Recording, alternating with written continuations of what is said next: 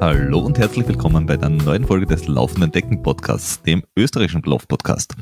Ihr wisst, wo ihr uns verfolgt. Wenn nicht, ich erzähle es euch natürlich wieder einmal. Und zwar, ihr findet uns auf Instagram, ihr findet uns auf TikTok, ihr findet uns auf Facebook, ihr findet uns im Web, ihr findet uns auf Twitter, ihr findet uns vielleicht, wenn jemand einen Undercover-Account von uns erstellt hat, auch auf OnlyFans. Aber wenn, wenn ja, sagt uns bitte Bescheid und sagt uns, welchen Content, das ihr von uns dort gefunden habt. Ähm, ihr findet uns auf Strava da könnt ihr uns überall folgen und ihr könnt uns auf Patreon und, und Steady Geld zuwerfen. Ihr könnt uns äh, äh, auf, auf Spotify und iTunes bewerten und äh, Reviews schreiben kann man auch dort und da im Internet. Also im Internet gibt's total viel, was man machen kann. Macht das alles und zwar am besten jetzt. Äh, weil je mehr dass ihr das tut, desto mehr Menschen kriegen äh, das ganze Zeug durch diverseste, nicht durchschaubare Algorithmen in die Timeline gespült. Äh, und dann so beim siebten bis achtzehnten Mal denken sie Menschen, naja, wenn die Algorithmen schon sagen, dass ich mir das anhören muss, dann tue ich es halt auch mal. Und genau das ist unser Ziel. Weil wir wollen äh, reich und berühmt werden. Äh, sucht euch aus, was wichtiger ist. Also, mir ist wurscht. Äh, aber damit ihr jetzt nicht nur mein Gesabbel die nächsten 60 Minuten hören müsst, äh, würde ich sagen, äh, ich bin auch dieses Mal nicht alleine, aber im Gegensatz zu sonst, wo ich so jetzt sagen würde, es ist auch der andere da, also der Flo, der ist dieses Mal nicht da, sondern ich habe mir jemanden geholt, die viel vielseitiger ist und die ihr noch nicht kennt und die aber kennen solltet äh, und die etwas tut und äh, für später schon mal das Notiz, die einen der besten Gründe hat, warum man Triathlon nicht hundertprozentig abblendend entgegenstehen muss. Sag jetzt nochmal. Ah, aber, damit ich euch nicht länger auf die Folter spanne, äh, darf ich begrüßen äh, die Katja von der Burg. Grüß dich. Servus. Ich glaube, das war eine der lustigsten Vorstellungen jemals. Danke dafür. äh, vielen Dank fürs Kommen. Ähm, ich würde jetzt einmal so ganz kurz zusammenfassen, warum, warum man dich aus verschiedensten Dingen und, und, und Lebenswelten äh, kennen könnte. Äh, die einen vielleicht, weil du ASICS Frontrunnerin bist, schon seit ein paar Jahren. Mhm. Äh, andere, weil du seit 2008 äh, äh, äh, eine Firma gegründet hast, äh, Projector heißt die, glaube ich. Ja. Äh, mit, mit, mit a lot of stuff mittlerweile, äh, die alles rund um Online-Marketing tut. Also so, äh, hallo, hallo liebe Agentur, äh, dort ist das Internet, ich habe ein Problem, bitte helfen. Genau. Also so, ich, ja. ich glaube so, das ist ungefähr der Auftrag und ihr sagt dann, okay, willkommen, äh, wir haben nicht mehr 1980 hier Internet, äh, Social Media Kanäle, äh, Dinge machen und Marke aufbauen, kann Blödsinn machen. So in die Richtung. Geocities ist tot. ja, so oder so ähnlich. Passt.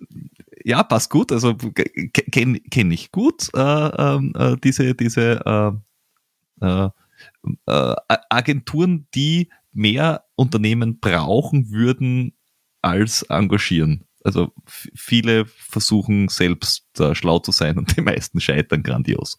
Ähm, dann gibt's Menschen, die dich kennen vom Twitter-Lauftreff, von, äh, vom Tar. Du hast den Tar dreimal gemacht, du hast den Rennsteiglauf, glaube ich, hast du ein 10-Jahres-Abo, damit du irgendwann einmal die, die, die Ehrenmedaille äh, kriegst.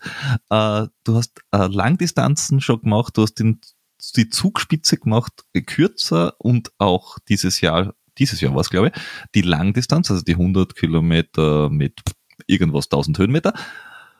Und du machst auch dann und wann diverseste Abenteuer selbst gestrickt, würde ich jetzt einmal behaupten. Also sowas wie 10 Marathons in 10 Tagen von London nach Paris oder fahren wir mal mit der Familie und dem Radl am Gardasee. Ja. Wo, von Deutschland aus. Also nicht, nicht von, vom Nachbarort, sondern nicht von Riva nach Limone. Genau. Ähm, also es gibt vielerlei Orte, wo man dich treffen könnte. Ja. Oder warum man, warum man, warum man dich äh, schon mal äh, irgendwo online oder, oder auch tatsächlich äh, getroffen haben könnte. Ähm, meine, meine Einstiegsfrage wäre ja, wann ging der ganze Wahnsinn los? Das ist eine gute Frage. Ich habe tatsächlich vorhin auch schon überlegt. Ähm, ich glaube, irgendwie vor elf oder zwölf Jahren habe ich mit dem Laufen angefangen. Und zwar eigentlich aus dem Grund, dass ich auch damals schon gerne Bergsteigen war und mich furchtbar geärgert hat, dass ich so unfit war und immer die Letzte auf dem Gipfel war und immer so gekeucht habe. Dachte ich, okay, jetzt muss man mal langsam wieder was tun. Da waren die Kinder irgendwie, ich glaube so, also ich habe Zwillinge, ich glaube so vier und die Firma war noch jünger und eigentlich hätte ich gar keine Zeit, aber irgendwie, irgendwie muss man ja mal anfangen. Und dann habe ich äh, mich für den Leipzig-Marathon angemeldet, irgendwann im Herbst und habe angefangen zu trainieren. Das war vielleicht auch jetzt nicht gerade der konservativste Einstieg, gebe ich zu, aber ich brauche immer Ziele. Und äh, das war dann auch insgesamt nicht so geil, weil ich äh, den Marathon im Krankenwagen gefinisht habe, weil ich irgendwie bei Kilometer 32 einen Muskelfaserriss in der Hüfte bekommen habe. Ähm, das hat mich dann erstmal wieder auf den Boden der Tatsachen gebracht. Das hat dann eine Weile gedauert und dann habe ich wieder angefangen zu trainieren, aber diesmal tatsächlich dann mit einem Coach. Habe das dann ein bisschen äh, systematischer betrieben. Das war tatsächlich auch meine erste und letzte schwere Laufverletzung. Also ich kann behaupten, ich habe was draus gelernt und habe dann im Jahr drauf den Leipzig-Marathon gefinisht, irgendwie, ich glaube, in drei Stunden 52 mit Mann, mit dem Hanna und dem ganzen kompletten Programm und wie das so ist. Ne? Ich dachte, einmal einen Marathon laufen. Und dann nahm das ganze Unglück seinen Lauf. Und ich glaube, das Jahr drauf habe ich dann schon den Supermarathon beim Rennsteig gefinisht. Das war mein erster Ultra. Und dann war eigentlich klar, naja, sowas macht man jetzt auch nicht nur einmal. Macht ja irgendwie auch Spaß. Uh, Ult, uh, Rennsteig, Ultra, also das ist ja dein, dein, dein uh, deine Hut quasi, wenn man so will, weil du, du machst dann ja quasi jedes Jahr. Äh, und der Rennsteig äh, Supermarathon hat 74 Kilometer. Ja, so zwischen 72 und so. 74, das schwankt immer ein bisschen. Ja. Äh, aber, aber ist jetzt dann kein, kein Bergultra. Also ist, ist, ist ähm, ein, ein schöner Einstiegsultra, wenn man wenn man so will. Ja, ich glaube, er hat 1000, also, 1000, 1900 Höhenmeter bergauf, aber ja. ist halt nicht technisch. Also das Fiese beim Rennsteiglauf ist tatsächlich im Vergleich zu so einem Zut oder anderen Bergultras, du musst das Ding tatsächlich laufen. Also du kannst ja nicht wandern, sondern du musst eigentlich wirklich dann diese blöden Rampen hochrennen. Also das macht es doch auch tatsächlich anspruchsvoll. Tut, tut weh. Aber ist schön. Weil, weil, weil du nicht rechtzeitig im Ziel wärst oder äh, weil es alles Anstiege sind, die Laufbar, so, so diese, diese, diese, diese, diese, diese fiesen, diese, diese fiesen, äh, äh, äh, betrogenen äh, äh, Geraden. Die, die immer so zwei, drei Prozent haben. Das ist nicht steil genug, um zu wandern. Du musst das jetzt laufen und das tut einfach irgendwann echt weh. Ja, es ist eine andere mhm. Challenge als jetzt so ein Bergultra, wo man ja wirklich guten Gewissens einfach wandert. Das geht da nicht. Also an ganz wenigen ja. Stellen. Ansonsten musst du dich da einfach quälen und rennen. Okay, ja, ja, das, äh, da ist, da ist dann wahrscheinlich äh, auch gut, wenn du es nicht einmal machst, sondern das zweite, dritte, fünfte Mal, dass du auch genau weißt, okay, darauf mehr Gas, da weniger Gas, damit man auch weiß, wie man es finisht. Ja. Und nicht bei der Hälfte sterben geht. Man weiß dann dafür aber auch vorher schon, wo es wehtun wird, aber gut. Ja. Ach, Nein, ah, aber es ist, wirklich, es ist wirklich schön da. Viel, viel Stimmung, das hilft. Äh, ja, ähm, also ähm, es, äh, hab, ich habe es gehört, also äh, auch von einem unserer ersten Interviewgäste, von dem ich auch den ersten Tipp erhalten habe, dich mal einzuladen. Und das ist jetzt wirklich schon, ich glaube, drei Jahre her, äh, vom äh, Gunther, äh, der gesagt hat, na, die, die musst du mal einladen, die, die ist super interessant. Okay, kommt auf die Liste. Damals war es, es ist eine Liste, die, die Liste war sehr kurz. Ähm, mittlerweile ist die Liste länger und ich gedacht, na, die, den müssen wir irgendwann einmal einladen. Und dann Ausschlag gegeben hat etwas, was du dieses Jahr gemacht hast.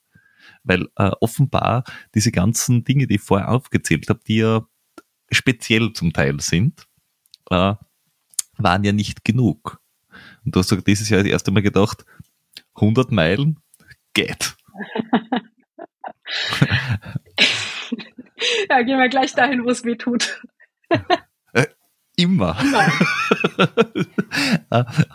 Und äh, du hast dir dafür ausgesucht, äh, den Nizza 100 Meiler. Ja. Ähm, das hat alles eine relativ lange Vorgeschichte. Und zwar war ich irgendwie 2000, ach, ich weiß es gar nicht, ich glaube 18 war ich schon mal für den UTMB tatsächlich qualifiziert. Damals konnte man beim ZUT noch die nötigen Punkte sammeln, hab, bin dann in mhm. die Lotterie und habe wirklich im ersten Anlauf den Stadtplatz bekommen, was ja irgendwie schon eher unwahrscheinlich ist, hat mich total gefreut. Mhm und war dann im Februar Skifahren ähm, und äh, die Kinder mussten dringend auf die Toilette. Es war Schneeregen und ich bin auf der Hüttenterrasse auf dem Weg zur Toilette auf dem Holz ausgerutscht und aufs Knie gefallen und äh, habe mir da erstmal nicht viel dabei gedacht, außer dass es weh tat und habe dann danach beim Laufen festgestellt, es wird schlimmer und dann hat sich gezeigt, dass da so ein Haarriss im Knochen war, wo mir dann irgendwie oh. auch drei Orthopäden einreden wollten, dass das äh, bestimmt eine Überlastung war. Ich so, nein, das war ein Sturz auf dem Weg aufs Klo. Ich bin hingefallen. Naja. Lassen wir es offiziell Überlastung nennen. Auf jeden Fall. Dann klingt es nämlich nicht so schlimm. Es war wirklich einfach ja. es war so dumm. Und ähm, dann hatte ich aber irgendwie drei oder vier Monate Laufpause und habe mich dann einfach, also habe dann auf den UTB verzichtet, weil, also ich dachte mir, wenn ich das erste Mal sowas mache, dann möchte ich auch irgendwie mit einem guten Gefühl und gut vorbereitet an der Startlinie stehen. Und die haben das medizinische Zertifikat nicht anerkannt, bla blups. Auf jeden Fall ist mir der Startplatz flöten gegangen und das war jetzt einfach noch so eine offene Rechnung. Ich bin dann aber in dem Sommer tatsächlich das Südtirol Ultra Sky Race äh, angetreten, mhm. was ja irgendwie 121 Kilometer und 7.500 Höhenmeter hat und sehr, sehr technisch ist und bin da eigentlich komplett ohne Erwartung an den Start, weil ich eigentlich nur ein bisschen Bergwandern war vorher und habe das tatsächlich gefinisht in irgendwie 28 Stunden. Also war mit Abstand mein längstes Rennen und bin da sogar irgendwie mit dem fünften Platz aufs Gesamtpodium gelaufen, was ich mir bis heute nicht schlüssig erklären kann, aber war gut. und ja, seitdem habe ich dann eigentlich irgendwie diesen OTMB im Kopf gehabt und ähm, dann haben die ja mittlerweile auch das ganze System umgestellt und äh, dieses Jahr dachte ich mir, okay, jetzt eigentlich die 100 Meilen habe ich mir jetzt auch schon ziemlich lange gewünscht. Jetzt hat irgendwie auch mal alles gepasst von der Zeit und von der Vorbereitung und ähm, habe mir dann den in Nizza rausgesucht und dann ist das alles so ein bisschen schief gelaufen. Von daher müssen die ersten 100 Meilen wohl doch noch ein bisschen warten. Ich weiß auch nicht, ob ich es nächstes Jahr probiere. Ja, wobei, es war ja, soweit ich das mitbekommen habe, also das Wetter dort war ja überschaubar schön. Ja. Also jeder, der irgendwie September äh, Rennen sich rausgesucht hat, äh, ob das jetzt äh, Slowenien eine Woche vorher ja. war, äh, ja, da hat es ja gar war nicht super. erst stattgefunden, was du dort, ja. Doch, doch. Naja, der 100-Meiler nicht. Also der 100-Meiler ja. nicht, aber der 100 Kilometer war alle geil. Es war nichts gesehen. an dem Rennen ja. war schön. Gar nichts. Und in Nizza war es ja genauso. Nur, dass ich äh, dann auch noch gehört habe, zumindest bei den 100 Kilometern, dass die, äh, die Längenangaben auch nur so semi-gut waren. Also die, äh, die Ida hat hat, hat also die Ida ja. Sophie Hegemann hat ja gewonnen und hat gesagt, das waren auch zehn Kilometer mehr einfach, wie angeschrieben worden. Ja. Und das ist halt schwierig, wenn du äh, gerechnest, da kommt jetzt was. Ja. Also so Verpflegung oder Ziel und das kommt einfach nicht. Ja, das, das, das war am Ende so ein bisschen ein Gesamtkunstwerk. Also ich bin da wahrscheinlich auch ein bisschen naiv rangegangen, habe eigentlich dann erst nach der Anmeldung festgestellt, dass die 100 Meilen zum ersten Mal stattfinden, so dass du natürlich auch keinerlei mhm. Informationen hast, würde ich so auch nicht wieder machen und habe mir dann ganz hart eingeredet, dass das bestimmt nicht so schwierig und technisch ist, weil ja also Nizza ist ja, du stehst da an der Promenade am Meer denkst, wie schlimm kann es denn kommen? Eigentlich mag ich ja technische Rennen, ähm, aber die Strecke war halt schon einfach beinhart. Also bin ja dann, also ich musste ja schon bei 37 Kilometer oder so raus, weil sich äh, mhm. die, die Haut von meinen Fußsohlen entschlossen hat, anderer Wege zu gehen. Ähm, war dann aber im Nachhinein betrachtet fast ein bisschen froh, weil das war eine sehr eindeutige Beendigung des Rennens. Also da gab es einfach keine Diskussion ja. mehr an der Stelle und danach kam ja erst das schlechte Wetter. Und äh, bei dem VP, wo das dann offensichtlich war, da war tatsächlich äh, 500 Höhenmeter wegloser Downhill vorher gewesen. Also es war einfach mm. so eine mm. sehr steiler Grashang, wo so Fähnchen drin steckten und dann bist du da irgendwie drüber gestolpert und hast versucht, dir nicht die Haxen oder die Stöcke zu brechen.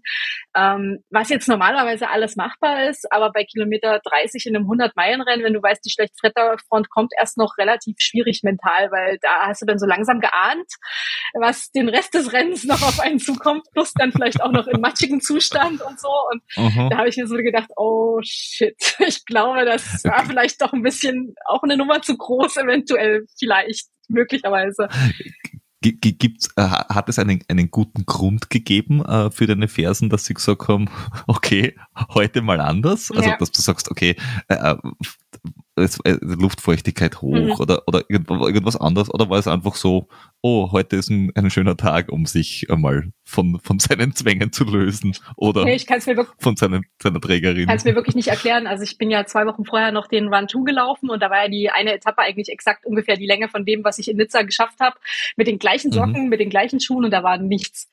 Und das war, okay. es hatte ja auch noch nicht geregnet oder so. Also ich vermute, das war einfach okay. so ein bisschen über die Saison aufgebaut, das Problem. Und bei irgendeinem Zeitpunkt passiert es dann halt. Also das. Okay, also so ge gefühlt sehr random. Ja, sehr, okay. das war das war halt schon ärgerlich, weil ich war ich habe mich wirklich akribisch vorbereitet. Ich habe gedacht, ich habe an alles gedacht und dann denkst du so, okay, ja. damit habe ich jetzt nicht gerechnet. Blöd. Irgendjemand hat dann freundlicherweise noch Tape angeboten, dass man drum wickeln könnte, aber das war dann zu dem Zeitpunkt. Das, also bei 30, bei 130 würde man es rummachen ja, und sagen, genau. okay, die restlichen 30 mache ich, aber bei 30 von 160. Bei, bei noch 130 war das dann, glaube ich, mhm. keine äh, so gute Strategie und dann ja und das wie gesagt der schlimm, schlimme Teil mit dem Wetter und der Nacht und das kam ja erst alles noch. Also es war ja überhaupt erstmal nur der Auftakt, der wahrscheinlich eher harmlose.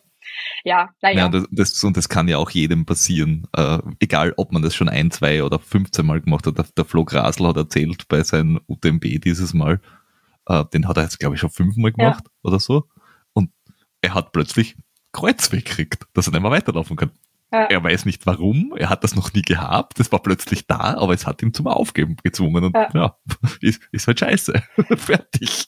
Ja, also ja. ich denke auch, also du gehst ja, also ich finde, man muss an so ein Rennen ja eh immer rangehen mit der mit dem Bewusstsein, dass es halt einfach nicht klappen kann. Das war halt nur ein bisschen bitter, weil ich habe ja auch bei der Challenge Rot dieses Jahr mitgemacht. Die mhm. habe ich ja auch 2018 schon mal gefinisht, ja. genau. Und äh, dieses Jahr hat es mir einfach beim Laufen, also beim Marathon, das ist ja normalerweise der Teil beim Triathlon, wo ich mich drauf freue, wenn ich die anderen beiden Sachen heil überlebt habe.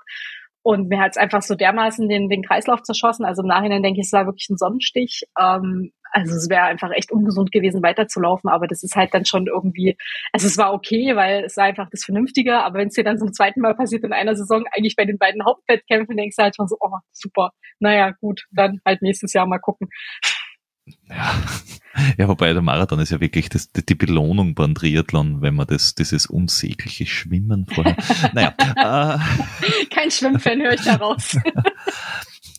naja, es, die Bezeichnung Iron Duck wäre jetzt da wahrscheinlich also es geht schon, aber, aber mir ist es einfach völlig unerklärlich, warum man es machen sollte. Also Planschen ist okay, in die Therme gehen, bei 35 Grad Wassertemperatur ist auch gut. Duschen von mir aus, aber ich weiß nicht, schwimmen muss jetzt nicht. Ja, der Witz ist ja, ich schwimme eigentlich sogar gerne. Es ist aber trotzdem meine schwächste Disziplin, weil ich einfach echt langsam bin. Aber das ist ja okay, solange man ankommt, ist das ja wurscht. Also ich trete ja nicht an, um zu gewinnen, aber ja.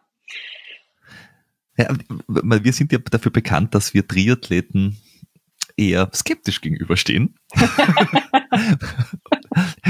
weil, weil, es ist halt, es ist halt, ja, der Sport ist halt einfach Mist. Aber okay. hauptsächlich davon, das liegt jetzt gar nicht so am Sport selber. Sondern an den komischen sondern eher Leuten, an den ne? Teilnehmern. Ja, ja. ja genau, hm. an den komischen Leuten. Und mittlerweile habe ich mit einigen Triathleten und Triathletinnen gesprochen, ich glaube, viele Triathlon-Teilnehmer mögen Triathleten auch nicht. Ja, kann ich so unterschreiben. Nein, also ich hatte da tatsächlich auch jahrelang eher größere Vorbehalte, weil ähm, es tatsächlich ja also ich weiß noch, bei meiner ersten Challenge Rot war ich eigentlich dann ganz gut vorbereitet und dann waren wir da und du hast eingecheckt und, und dann habe ich irgendwann heulend da gestanden, habe gesagt, ich will das nicht, ich mache hier nicht mit, die sind alle bekloppt. Also du siehst dann diese Wiese mit diesen Fahrrädern im Gesamtwert von was weiß ich wie vielen zig Millionen und denkst dir, was, was tue ich hier, dieses ist alles, das hat mit mir nichts zu tun, ich will es auf meinen Berg. Und dann, ja. mein Freund mich nur so anguckt und hat gemeint, du, also ganz ehrlich, jetzt sind wir hier, du gehst jetzt morgen früh an den Start. Jetzt gibt's kein Zurück mehr. Ich so, ja, okay, naja, wenn es sein muss. Jetzt habe ich das ganze Scheißtraining mitgemacht. Genau. Jetzt machst du das Rennen. Du steigst jetzt hier nicht mehr aus. Nee, also es ist schon, es ist schon sehr speziell. Ähm, und also ich, ich habe mich damals angemeldet in dieser Verletzungspause, wo ich nicht laufen konnte. Nur eine klassische Geschichte. Okay, ja, was machen wir denn mal Dummes? Ja, ich habe jetzt, hab jetzt dreimal auf dem Rad gesessen. Ja, so ein Ironman geht bestimmt ganz gut. Lange Wettkämpfe sind mir ja gewöhnt als Ultraläufer. Das ist bestimmt auch ähnlich. Ja. Also, oh, schwimmen sollte ich vielleicht auch noch lernen. Na gut. Ähm, und tatsächlich, mein Freund ist auch Triathlet, aber halt einer von der sehr entspannten Sorte, so nach dem Motto ankommen und Spaß haben. Und das hat mich dann ein bisschen beruhigt, dass es die auch gibt. Und die gibt's auch tatsächlich. Aber man, man, das, das Fiese an so einem Triathlon-Training, wenn du Langdistanz machst, ist halt, dass du nie aus dem Trainieren rauskommst. Also du bist nie an dem Punkt, wo du sagst, ich habe das Gefühl, ich habe genug trainiert, weil du hast immer ein schlechtes Gewissen, weil du irgendeine von den drei Sportarten bestimmt gerade vernachlässigst. Und das ist halt so, so die, die Challenge dann zu sagen, na ist jetzt gut, ich habe auch noch ein Leben, ich habe noch einen Job, ich habe Kinder und ab und zu will ich auch noch ein Bier trinken gehen.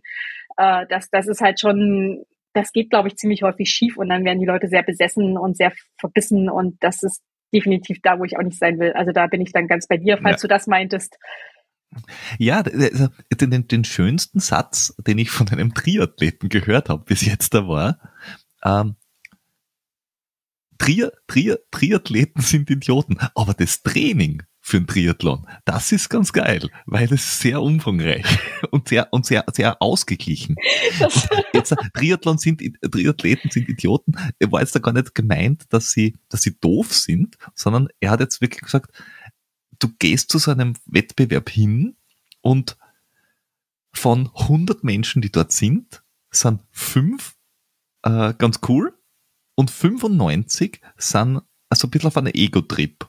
Und das ist für jemanden, der jetzt da in, zum Beispiel in der Trail-Community unterwegs ist, wo was du einfach sagst, okay, ja, es gibt auch ein paar, die mit der, mit der Ellbogentaktik unterwegs sind und so, wow, lass mich durch, äh, ich bin super beim Uphill und du denkst, äh, alles klar, toi, toi, toi, bis in 200 Meter. Äh, die gibt's auch, aber normalerweise ist es eigentlich relativ entspannt alles. Und, und irgendwie beim Triathlon, ich meine, es ist natürlich, äh, Sport, Sport gegeben, weil es ein Einzelsport ist und zwar wirklich ein Einzelsport. Du darfst nicht Windschatten fahren und du, du, du musst darauf schauen, dass du dich im, im, im, im, im, im, im Wasser schon durchwühlst durch diese Menschenmasse und so. Aber es ist, und, und es ist auch nicht familienfreundlich, weil du nee. weiß nicht, wie viele Stunden ja. da hineinballerst, weil diese langen Radausfahrten sind ja alles Mögliche, aber äh, also in Vor-Zwift-Zeiten sind sowieso absurd gewesen aber auch jetzt da fast man sechs Stunden auf Zwift kann man machen, aber puh. Also das, das machen die wenigsten Leute, die ich kenne, selbst in der Vorbereitung für eine Langdistanz nicht. Aber ja, also es ist, das stimmt schon alles, was du sagst. Ähm, die, die größte Lüge, die größte Lüge beim Triathlon sind die ganzen Väter, die ihre Kinder dann über die Ziellinie von der Langdistanz schleifen und so tun, als ob die sich dann jetzt darüber freuen. Ich denke, die hätten wahrscheinlich das Jahr vorher ihren Vater gern mal auch mehr so am Wochenende ab und zu mal gesehen. Das ist es ja. Und, und deswegen habe ich vorher ganz am Anfang gesagt, also du, du hast den für mich einen der wenigen sinnvollen Ansätze, warum man Triathlon machen kann oder soll. Oder einen, einen sympathischen Ansatz für einen Triathlon. Und das, weil ihr habt ja, also du bist ja eine Mitbegründerin, Fragezeichen, ja. äh, von dem, ich nenne es mal Team Fräulein Triathlon. Mhm. Ähm, also ich, mein Fräulein-Triathlon finde ich schon mal grundsätzlich lustig von der Bezeichnung. ähm, äh, Your Majesty oder, oder das Weibsvolk oder irgendwas in die Richtung auch sehr gut gefallen, aber Fräulein-Triathlon ist auch schön. Das wäre jetzt so österreichischer Fachbegriff. äh, ähm, und ihr habt es, ich glaube, in der Corona-Zeit gegründet, diese, diesen Lauf, diese Lauf-Community, es ist, glaube ich, eher Community. Es ist kein Verein, es ist auch kein, kein, ihr seid keine Veranstalter in, in, in, in dem typischen Sinn, sondern ihr seid, ja, äh, äh, es ist tatsächlich, ja, also es ist, ist eine Community. Im Großen und Ganzen, ist, im Großen und Ganzen ist es eine Community, die gibt es schon länger. Also wir haben das auch schon, ich glaube, vor vor fünf Jahren ging das so los und das war eigentlich mhm. damals eine Idee von meiner Freundin Laila, die äh, schon zweimal auf Kona war und dieses ganze Triathlon-Ding wesentlich ernster nimmt als ich. Ab und zu geht sie auch dann mal äh, Trail laufen und beschert sich dann hinterher, dass man da so Muskelkater von bekommt. Ähm,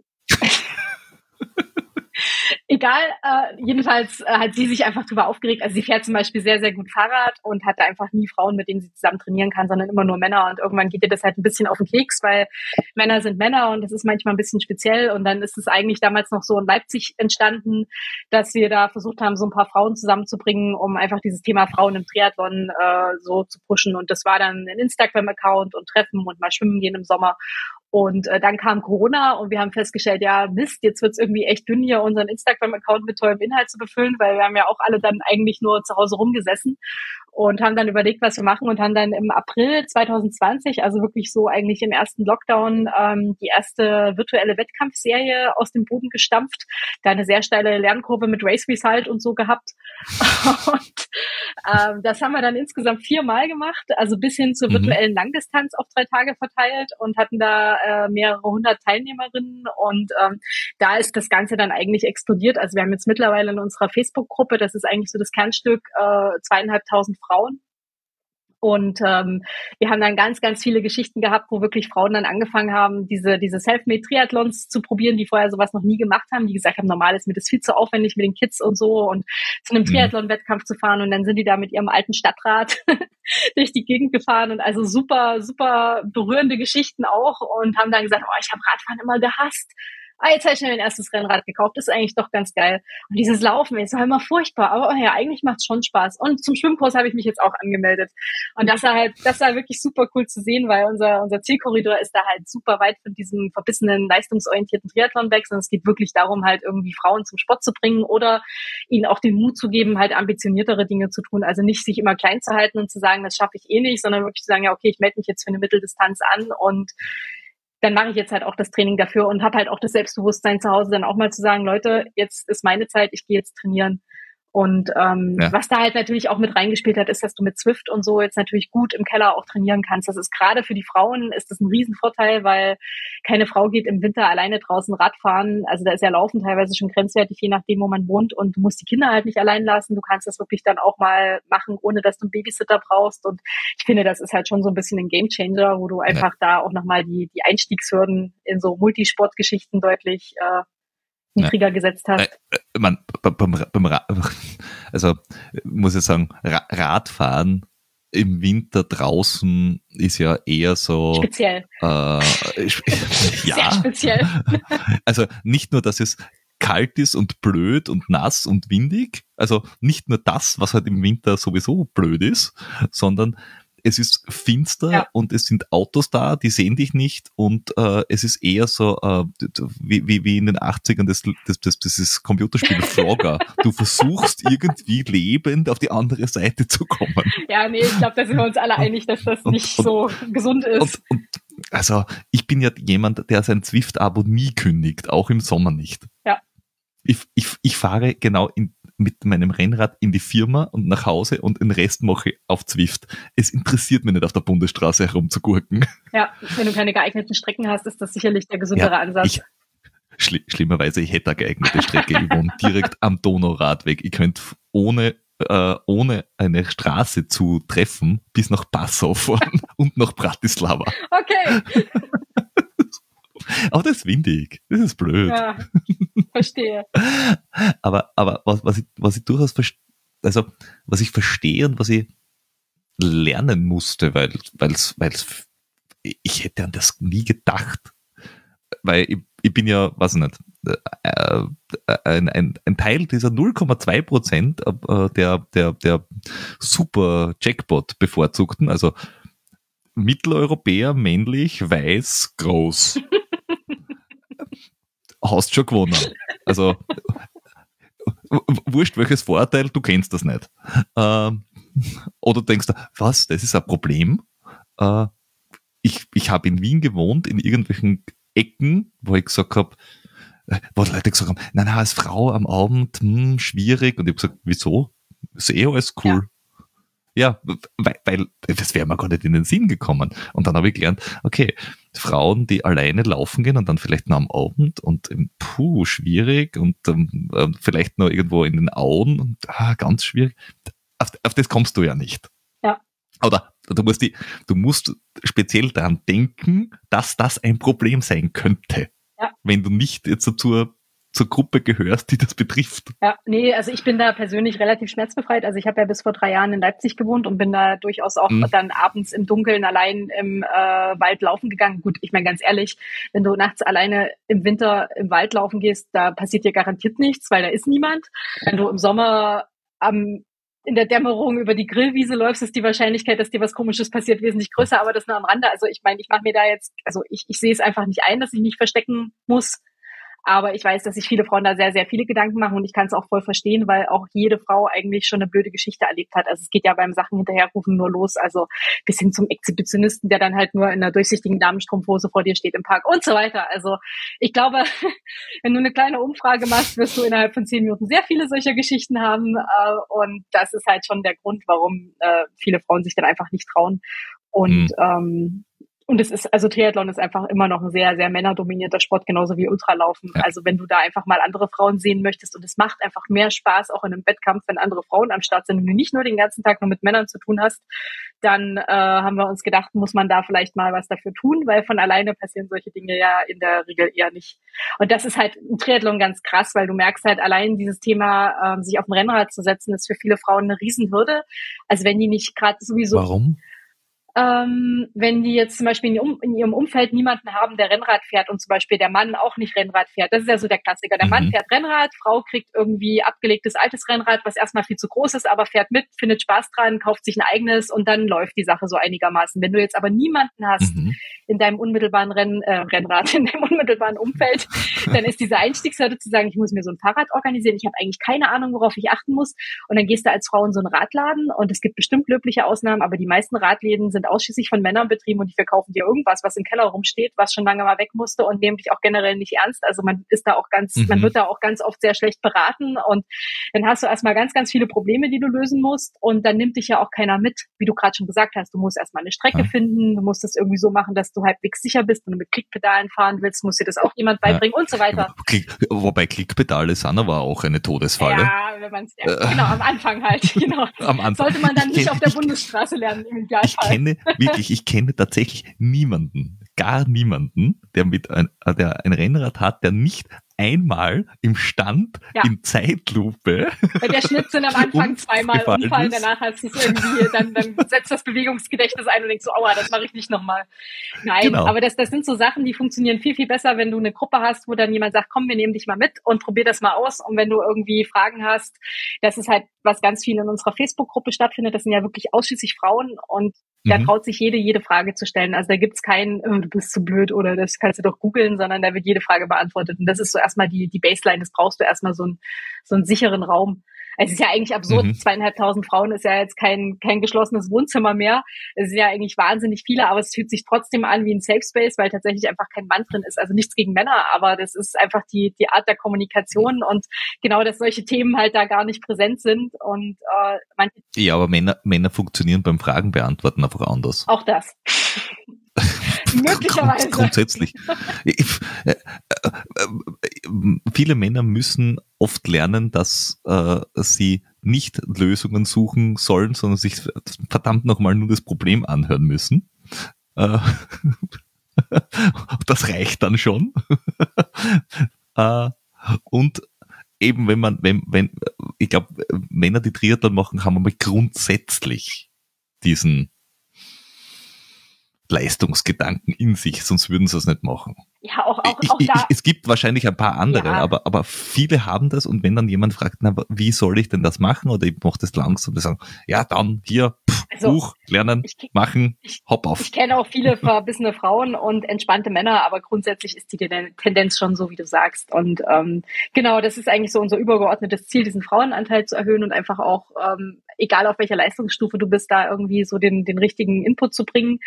Und äh, wir sind jetzt gerade ganz spannend, ähm, hatten gerade die Bewerbungsphase für unser Fräulein Triathlon Power Team, haben jetzt äh, 15 Fräuleins mhm. ausgewählt. Also wir sind jetzt heute gerade fertig geworden, sind ganz aufgeregt.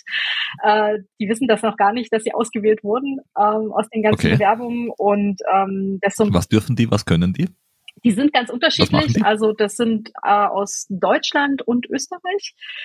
Und äh, wir haben halt ein bisschen geguckt, dass es geografisch auch einigermaßen verteilt ist. Und die sind auch eigentlich größtenteils schon in unserer Community gewesen. Und äh, mhm. wir wollen uns einfach, also wir haben eine ganze Schublade voll mit Plänen und sind jetzt vier Frauen in dem zentralen Orga-Team und äh, schaffen es leider Gottes nicht, alles immer umzusetzen neben unseren Jobs und Familien und was man sonst noch so macht und wollen uns da jetzt einfach ein bisschen breiter aufstellen und dann dieses Power-Team mit einbeziehen und mit denen einfach noch so ein bisschen mehr Wumms in die ganze Sache bringen, weil es jetzt halt ist ist es sowas wie, wie Ambassadors? im, im, im gröbsten ja. Äh, ja. übertragenen Weise die, einfach die, dieses, diesen Spirit quasi dann genau. ein bisschen nach außen tragen, dass nicht alles bei euch ankommt. Ja, und auch, auch ein bisschen dieses, äh, dieses mhm. physische vor Ort hinzukriegen. Also wir haben jetzt letztes Jahr waren ja. wir auf einigen Veranstaltungen und äh, wollen jetzt auch Schwimmtreffs und Radtreffs und sowas anbieten und das können wir natürlich nicht alles irgendwie zentral machen.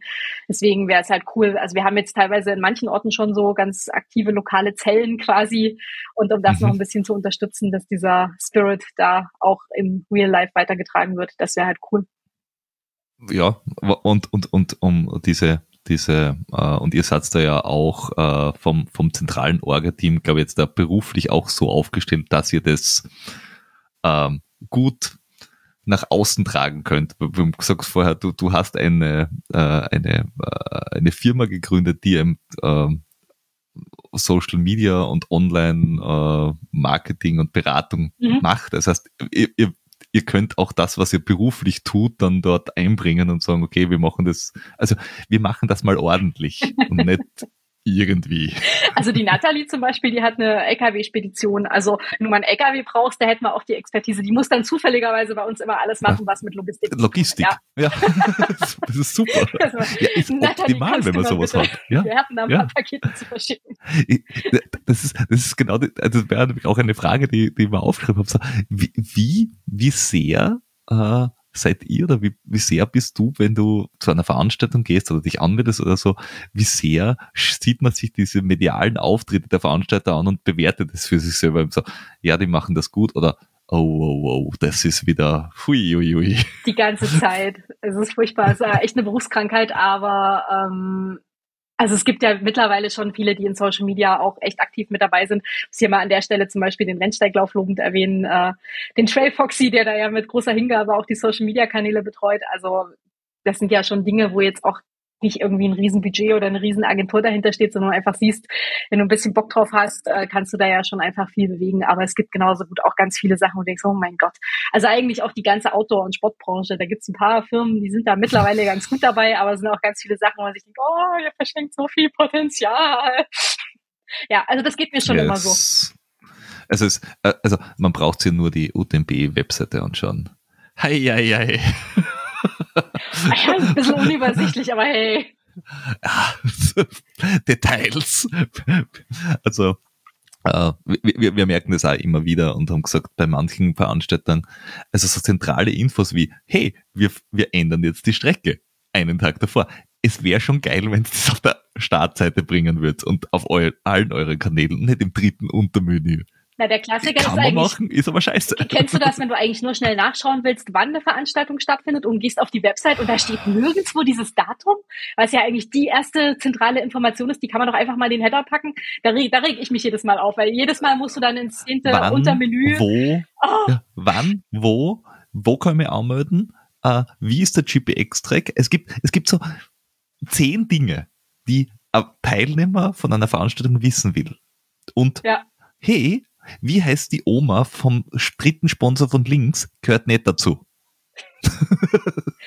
Echt nicht. Aber ich, ich, muss, ich muss sagen, dass wir da durch unsere Fräulein Triathlon Cups da auch ganz, ganz steile Lernkurve hatten als Veranstalter, auch wenn es nur virtuell war. Aber das, ja. ähm, da hat man schon viel gelernt und ich habe jetzt eigentlich auch voll Bock, das mal irgendwie in die Praxis umzusetzen. Also ich war in Leipzig äh, beim Verein der LGX, da haben wir immer den, äh, den Wintermarathon veranstaltet und äh, den Stundenlauf. Stundenlauf ist ein geiles Format. Da läufst du halt einfach mhm. eine Stunde auf einer 400 Meter Bahn im Kreis. Ist auch schon ein sehr altes Laufformat und ist eigentlich der am einfachsten zu organisierende Wettkampf, weil du musst keine Strecke sperren. Und ja, äh, ja. eigentlich ist mein geheimer Plan, das jetzt hier in Garmisch-Partenkirchen irgendwie auch mal an den Start zu kriegen, weil hier gibt's ja nur Sachen für Trailläufer und wenn du einfach mal so normales Lauftraining machen willst, was ja manchmal auch ganz hilfreich ist, ist es relativ mau und mhm. vielleicht diese Lücke schließen. Und dann habe ich noch eine andere Idee, aber die ist noch nicht spruchreif. Mal gucken. Das hat dann wieder was mit Höhenmetern zu tun. Oh, ja, 24 Stunden rauf runter. Immer gut, immer gut. Hauptsache lang, Hauptsache steil, schon klar. Ich bin eher der, ich bin, bin eher der, der sagt, nur runter wäre cool. Ah, okay. Also reine Downhill-Rennen hast du wenig. Das ist sehr selten. Ja, es, es gibt zwei, drei äh, und irgendwann werde ich bei einem mitmachen, wenn es sich zeitlich gescheit ausgeht. Also es gibt die Streif runter. Die Streif runter. Mit Skiern mhm. hoffe ich. Na, laufen. Großartig. Äh, es gibt auch rauf und runter. Ah. Äh, und da, also da gibt es zwei, drei, die, die wirklich, äh, aber die, die sind wirklich brutal vom, vom Downhill her, aber das, das wäre ganz, ganz, ganz, ganz, ganz amüsant. Äh, was mich, was mich ja auch noch interessiert, du gesagt hast, na, ich habe diese und jene Idee. Und du hast eine, äh, eine Firma gegründet und das mit dem Freudentriathlon und äh, Ultralaufen und Langdistanz. Deine Kinder konnten sich's ja nicht aussuchen. Die kennen dich ja nur so. Aber äh, wie, wie hat dein komplettes oder wie reagiert dein komplettes Umfeld auf diese offensichtliche, unermüdliche Frau, Mutter, Tochter? Also ist es immer schon so gewesen oder ist es jetzt einfach irgendwann also so, so Initialzündung und so, ah ja, das könnte ich noch machen, das könnte ich noch machen und uh, puh, dabei ist noch eine halbe Stunde Zeit. Na, das, das war tatsächlich eigentlich schon immer so, wenn ich meinen Eltern Glauben schenken darf, auch schon als Kind. Also ich war schon immer ein bisschen, ich hatte schon immer ein bisschen mehr Energie als die anderen Kinder, glaube ich ähm, das, die, die, die Lernkurve, die man dann im Laufe seines Lebens hat, ich bin ja jetzt 43, äh, ist dann doch irgendwann zu lernen, sich die Energie sinnvoll einzuteilen und auch Prioritäten zu setzen. Und ähm, was das ganze Training angeht, war eigentlich immer klar, die, die, die Kinder gehen vor. Also das war jetzt nie die Frage, wenn da jetzt irgendwas ist in der Schule oder sonst irgendwas, dann fällt halt das Training aus. Also ich war jetzt noch nie jemand, der dann super verbissen da seinen Trainingsplan durchzieht. Also das, das nicht. Das war dann allerdings 2018, da habe ich noch in Leipzig gewohnt und war zu der Zeit auch alleinerziehend, ähm, weil mein Freund in Garmisch gewohnt hat, also mit Fernbeziehungen irgendwie auch so 500 Kilometer, alles ein bisschen anstrengend und habe dann diese... Kann man das nicht radeln? ja, reicht nur das Wochenende für hin und zurück und sich noch sehen nicht so ganz. Ah. äh, und da war dann dieses Langdistanztraining, also das war, das war für ein paar Monate, da haben auch alle gesagt, okay, sie äh, unterstützen das und so, also meine Kinder werden jetzt 18 demnächst hm, und machen nächstes okay. Jahr Abi. Also die waren dann schon in dem Alter, wo sie auch dann aktiv sagen konnten, ja, passt. Äh, ja, aktiv gesagt haben, bitte geh weg, wir wollen unsere Ruhe. Ja, ja. Ähm, aber das war so, das war auch einer der Gründe für diesen Heulkrampf da am Abend davor, weil ich mir dachte, das ist der Wahnsinn, was du da an Zeit und Energie reinsteckst. Das ist absoluter Irrsinn. Und ich weiß noch damals, als ich die, über die Ziellinie gelaufen bin, war mein Gedanke wirklich so, geil, ich habe mein Leben zurück. Also das war so, das war so ein Trainingskorsett, wo ich dann auch dachte, das brauche ich jetzt nicht unbedingt immer. Also alle paar Jahre kann man das mhm. mal machen, aber ich würde jetzt zum Beispiel nie jedes Jahr eine Langdistanz machen wollen, weil das stresst mich dann tatsächlich. Also da geht mir dann ein bisschen der Spaß am Training auch verloren, wenn du permanent ein schlechtes Gewissen hast. Also ich habe ich hab mhm. keinen Stress damit, von der zeitlichen Orga 10 bis 15 Stunden die Woche mich zu bewegen. Also das kriege ich immer irgendwie mit eingebaut. Wie gesagt, die Kinder sind halt, wir haben drei Teenager hier im Haus, die musst du ja am Wochenende jetzt nicht mehr beschäftigen. Das heißt, du kannst am Wochenende ja. halt jetzt einfach auch lange Touren machen. Das ist halt mit kleinen Kindern, finde ich, so ein Ausschlusskriterium für ein Langdistanztraining, weil diese sechs Stunden Radausfahrten, da geht halt ein kompletter Wochenendtag drauf. Und das ist halt, das ja, kann man mal ja. machen, aber wenn du das jedes Wochenende machen willst, da sind ja die langen Läufe für so einen Marathon schon immer schwierig, diese drei Stunden, die du da irgendwo mal rausknapsen musst und sagst, bin mal weg und danach sprecht mich nicht an, weil ich bin müde.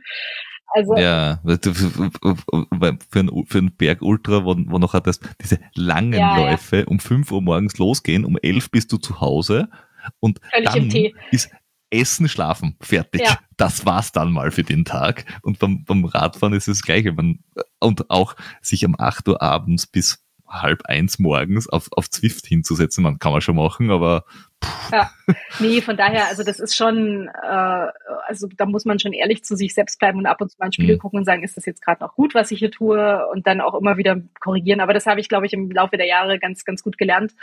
Und ähm, seitdem ich jetzt in Garmisch wohne, ist das natürlich mit dem ganzen Training auch nochmal ein Stück einfacher. Ich muss ja nur aus der Haustür fallen und kann den Berg hoch. Also hier habe ich halt alles ja. extrem nah. Also ich habe eigentlich gar keine Fahrzeiten oder irgendwas mehr.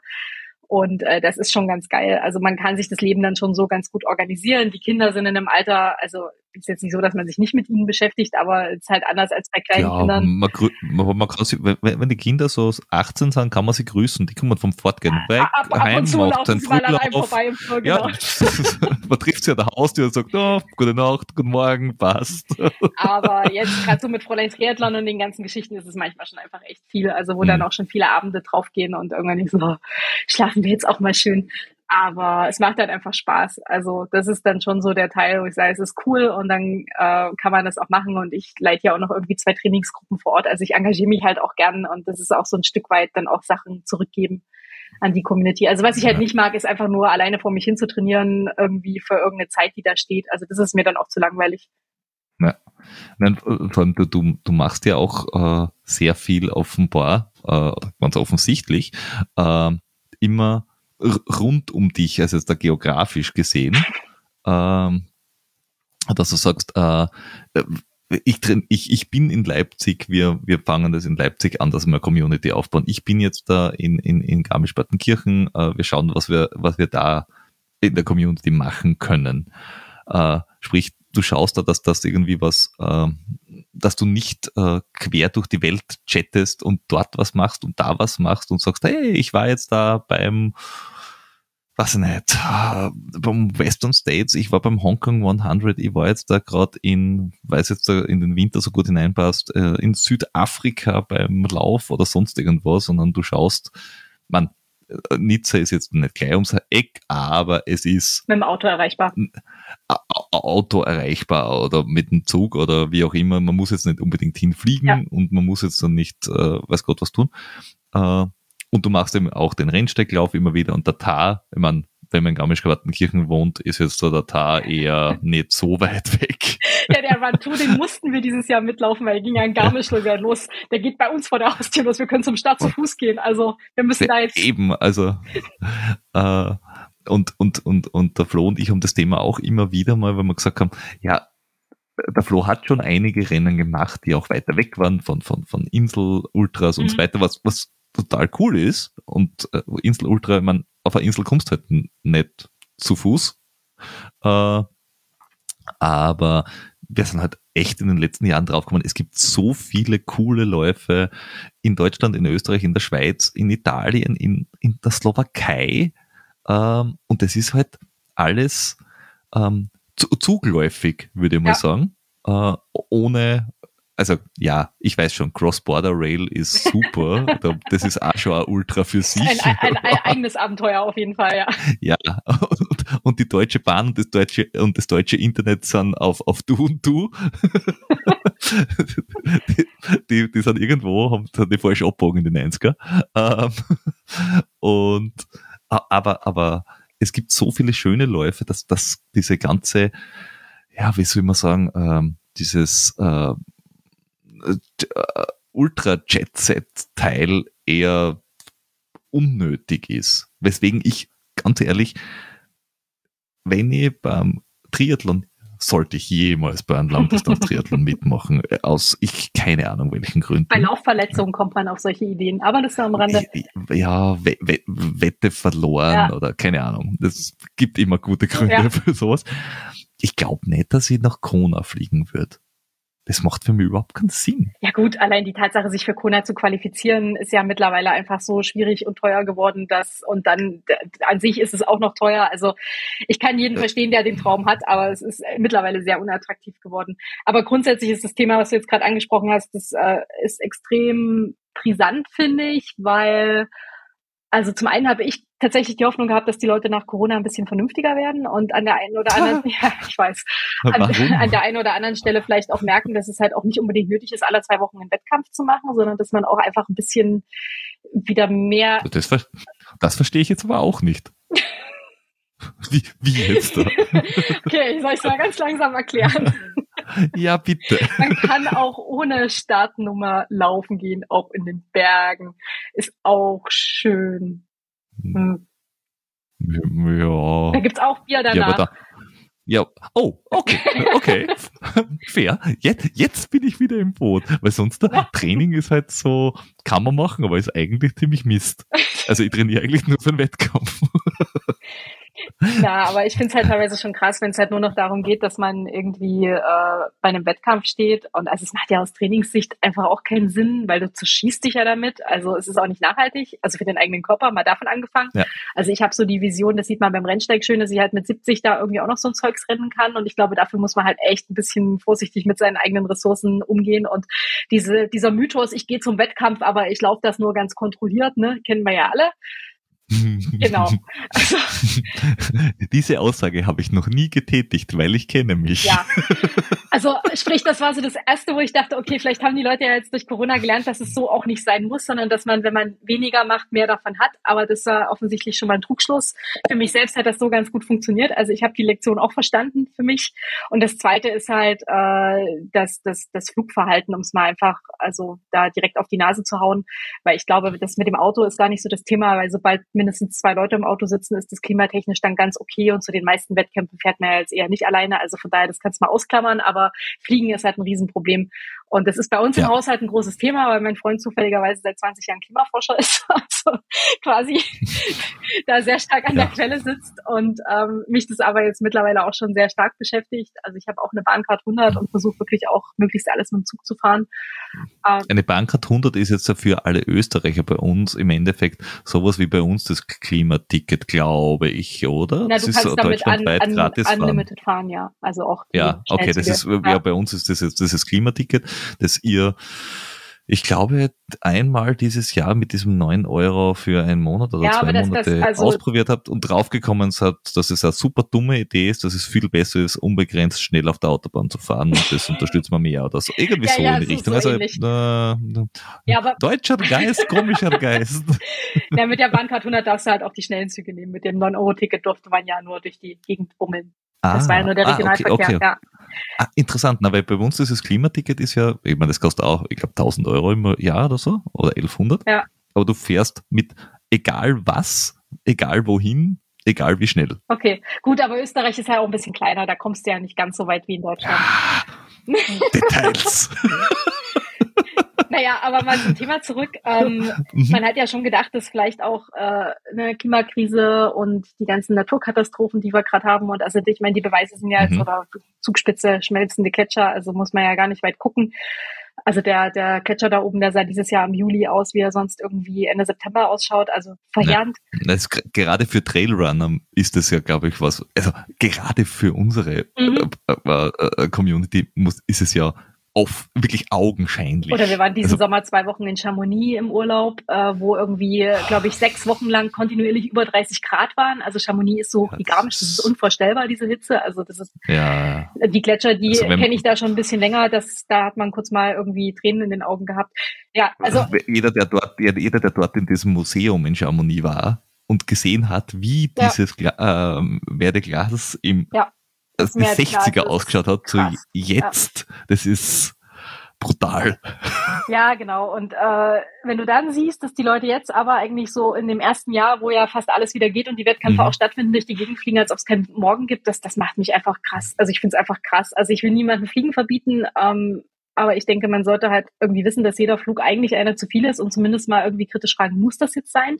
Und vor allem auch, wie lange fliege ich irgendwo hin? Also wenn man jetzt für drei Wochen irgendwo eine Fernreise macht, okay.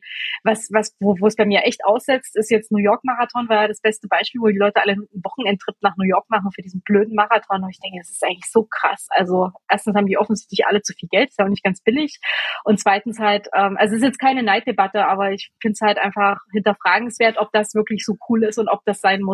Und wenn dann die gleichen Influencer irgendwie eine Woche später nach ans andere Ende der Welt fliegen, weil sie da noch irgendwo eingeladen sind von dem Veranstalter, äh, um da irgendeinen Etappenlauf mitzumachen, dann haut's mir echt den Boden raus. Also das ist der Moment, wo ich wirklich wütend werde.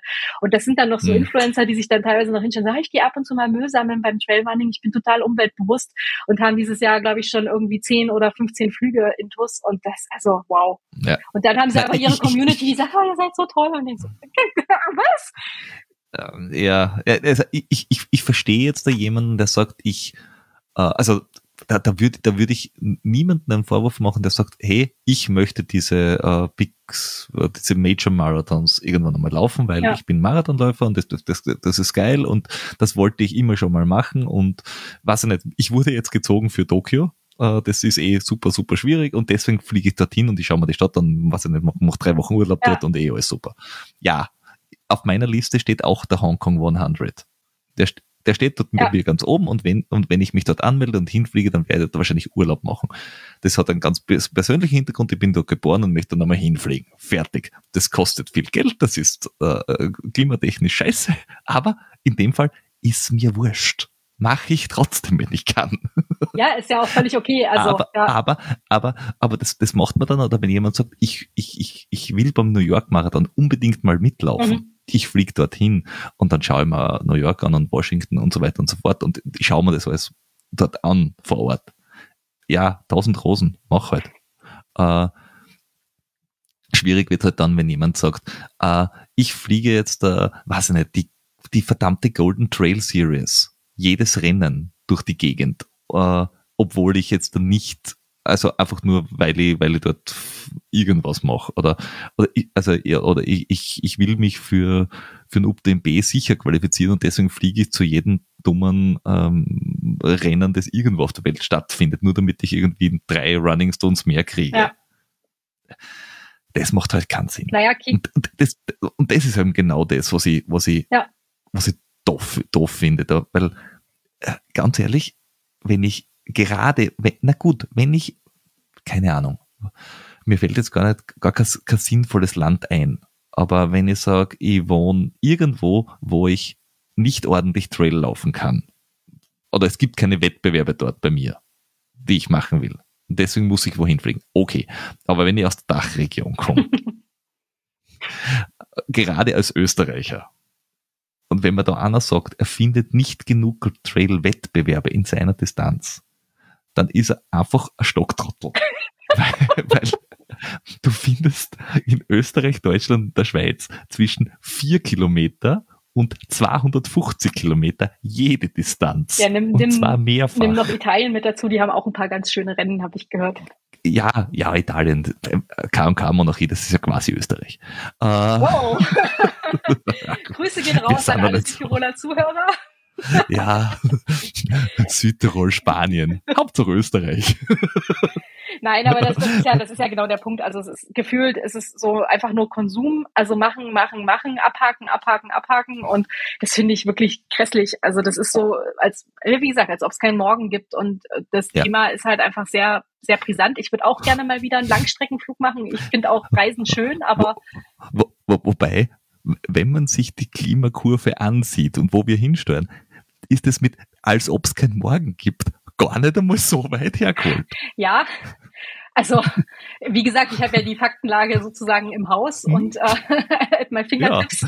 Aber Also schnell machen, solange es noch geht. Ja, aber ohne Witz. Also ich habe mittlerweile das Gefühl, Ja. das ist das Motto, nach dem viele Menschen leben. So nach dem Motto, nach mir die Sintflut ist mir dann jetzt scheißegal. Das sind auch meistens Leute, die eher keine Kinder haben. Und äh, Tja, das sind so Sachen, wo ich mir denke, also ich bin, ich bin Team Optimismus. Also ich denke, man kann immer versuchen, was zu tun. Und da kann auch jeder bei sich selbst anfangen. Jetzt mal unbenommen dessen, dass die Politik da sicherlich auch in der Pflicht ist. Aber solange halt alle irgendwie darauf warten, dass ihnen alles verboten oder vorgeschrieben wird, wird es halt auch nicht funktionieren. Und das, das finde ich halt ja, und schon dann ist man dagegen. das dann auch noch, ja. Ich sag nur Tempolimit auf deutschen Autobahnen. Halleluja.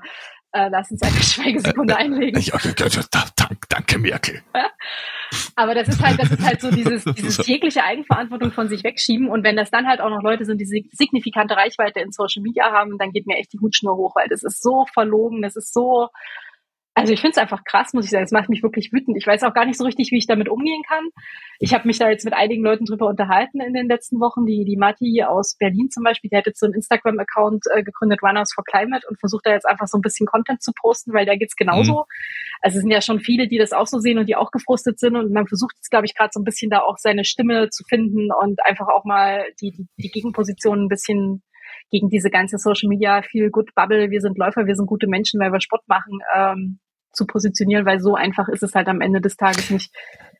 Interessant ist ja, dass ja, dass ja gerade von den bekannten Trailläufer und Trailläuferinnen sind ja sehr viele auch sehr umweltbewusst. Ob das jetzt der, der Damien Hall ist, ob das Ja. jetzt der, der Kilian Jornet ist, ob das jetzt der, der, der François Den ist, die ja wirklich alle Ja. sagen, hey Kinder, äh, muss man nicht. Ja, natürlich fliegt äh, äh, äh, François Den mal nach Amerika und retour. Ja, Aber war nicht, war nicht François Dehn, der gesagt hat, er fliegt nicht nach Thailand zu der WM, weil er nicht schon wieder einen Langstreckenflug, der, der war das doch, oder? Ja, das fand ich auch aber, cool. aber der war, und letztes Jahr war er halt Hard, beim Hard Rock. Und ich verstehe, und wenn jetzt jemand sein Geld damit verdient, und das ist sein, sein verdammter Job, Ja. und, und, die, und die WM findet halt irgendwo statt. Ich meine, irgendwer muss halt irgendwann Ja. zu einer WM hinfliegen. Ich meine, ja, okay. Das ist so, wie wenn du sagst, okay, Olympia muss halt irgendwo stattfinden ja. und alle, die nicht gerade dort wohnen, werden halt hinfahren oder hinfliegen müssen. Na gut. Ja, definitiv. Äh, aber, aber das ist dann ja wirklich äh, eine Weltmeisterschaft. Da, da, da, da fliegen jetzt dann nicht 50.000 Menschen irgendwie hin, also außer es ist eine Fußball-WM, die ist einfach nur doof. Aber ah, das ist eine andere Geschichte. Da, da, da, das ist, da ist das Fliegen das geringste Problem bei dem Teil. Ähm, aber das Schlimme ist ja, dass die, dass die Elite sagt, das ist nicht gut, macht das nicht. Oder äh, dass man sagt, hey, achtet darauf, ihr wisst, das ist eigentlich euer, eure, eure Hut und passt drauf auf. Und dass dann halt äh, viele, die, ja, ich, ich, ich tue mir bei Influencern immer schwer, weil ich glaube, manche, manche äh, haben auch gute Absichten, aber sind halt nicht die Schlausten. Naja, also ich glaube, eigentlich ist es eher so, dass äh, viele einfach keinen Bock haben, ihren Lifestyle zu verändern, solange sie nicht müssen. Also es ist einfach, solange nicht genug Druck da ist, dann ist es halt einfach so, man macht halt das, was Spaß macht. Ist ja ein hedonistischer Lifestyle, den ja viele Menschen verfolgen. Die Frage ist nur, wie, äh, wie groß der Fußabdruck ist, den man dabei hinterlässt. Also Hedonismus kannst du ja in vielen Formen ausleben. Wenn du ihn mit viel Fliegen auslebst, ist halt super scheiße. Aber ähm, der Rest ist selektive Wahrnehmung. Also ich meine, Kilian hat ja gestern gerade dieses Posting gemacht, wo er gesagt hat, dass er halt nicht zum Hardrock äh, fliegen wird, weil er nur noch einen Langstreckenflug pro Jahr machen wird. Und äh, ja. ich, er hat, ich weiß gar nicht, er hat gesagt, er hat schon irgendwas anderes, egal. Aber ich meine, der Mann verdient halt tatsächlich ja sein Geld damit, wo ich sage, okay, das ist sein Job. Also das könnte ich irgendwie noch verstehen. Eben, und eigentlich ja. wollen wir es ja auch sehen, wie Kilian bei irgendwelchen Wettkämpfen äh, antritt und so. Also aber ich kann es auch total nachvollziehen, dass er da keinen Bock mehr drauf hat, weil ich glaube, er hat mal irgendwann zusammengerechnet, wie viel er in seinem Leben schon geflogen ist und ist zu dem Schluss gekommen, es reicht dann auch einfach mal. Und ähm, da ja. habe ich echt den vollsten Respekt und das finde ich auch richtig cool. Aber das Posting wird dann halt von vielen, glaube ich, eher nicht so genau durchgelesen und beziehungsweise soll Kilian halt machen, äh, ist nicht mein Problem. Ja, ja. Na, es ist ja auch bei seiner, bei seiner Schuhmarke. Äh, ich, ich kaufe ihm tatsächlich ab, äh, dass er das so meint, wie er es sagt. Ja, ich auch. Ähm, dass er, ich meine, der ist jetzt da, äh, extrem viele Kilometer mit diesem, mit, mit seinem Trailschuh, also auf diesem Trailschuh draufgelaufen, was er eigentlich nicht muss, wenn er die eigene Marke hat. Ja. Aber ich glaube ihm, dass, dass er das, dass er das tut und sagt, hey, der Schuh hält das einfach. Und es ist kein, wie beim Marathon jetzt der 250 Kilometer Schuh und dann ist er halt tot. Diese Carbon-Schuhe. Quasi ist, ein, ein, ein Es ist absurd. Es ist absurd. Das ist, das ist, jeder Kilometer kostet dir einen Euro. Ja. Also, das kriegst du nicht, das kriegst du nicht einmal mit der Pendlerpauschale rein. wenn du zu Fuß läufst, das ist ja doof. Also kann ich, kann ich für die, ah. für die Eliteläufer und so ist das ja alles äh, schön und recht und auch geil, wenn da tatsächlich du damit noch schneller laufen kannst. Aber ich finde es einfach witzig, wie jetzt ganz viele Leute, die irgendwie einen Marathon in vier Stunden plus laufen, meinen, sie müssen mit einem Carbon-Schuh laufen, wo du dir einfach nur die Haxen kaputt machst damit. Aber gut, gutes ja, Marketing kann man sagen ich, ich habe ich hab so einen Schuh tatsächlich einmal ausprobiert auch und habe mit, mit, mit zwei äh, Fachverkäufern gesprochen und gesagt, was für, was für Tempo. Und, und beide haben zu mir gesagt, du, über vier Minuten am Kilometer, vergiss es. Ja.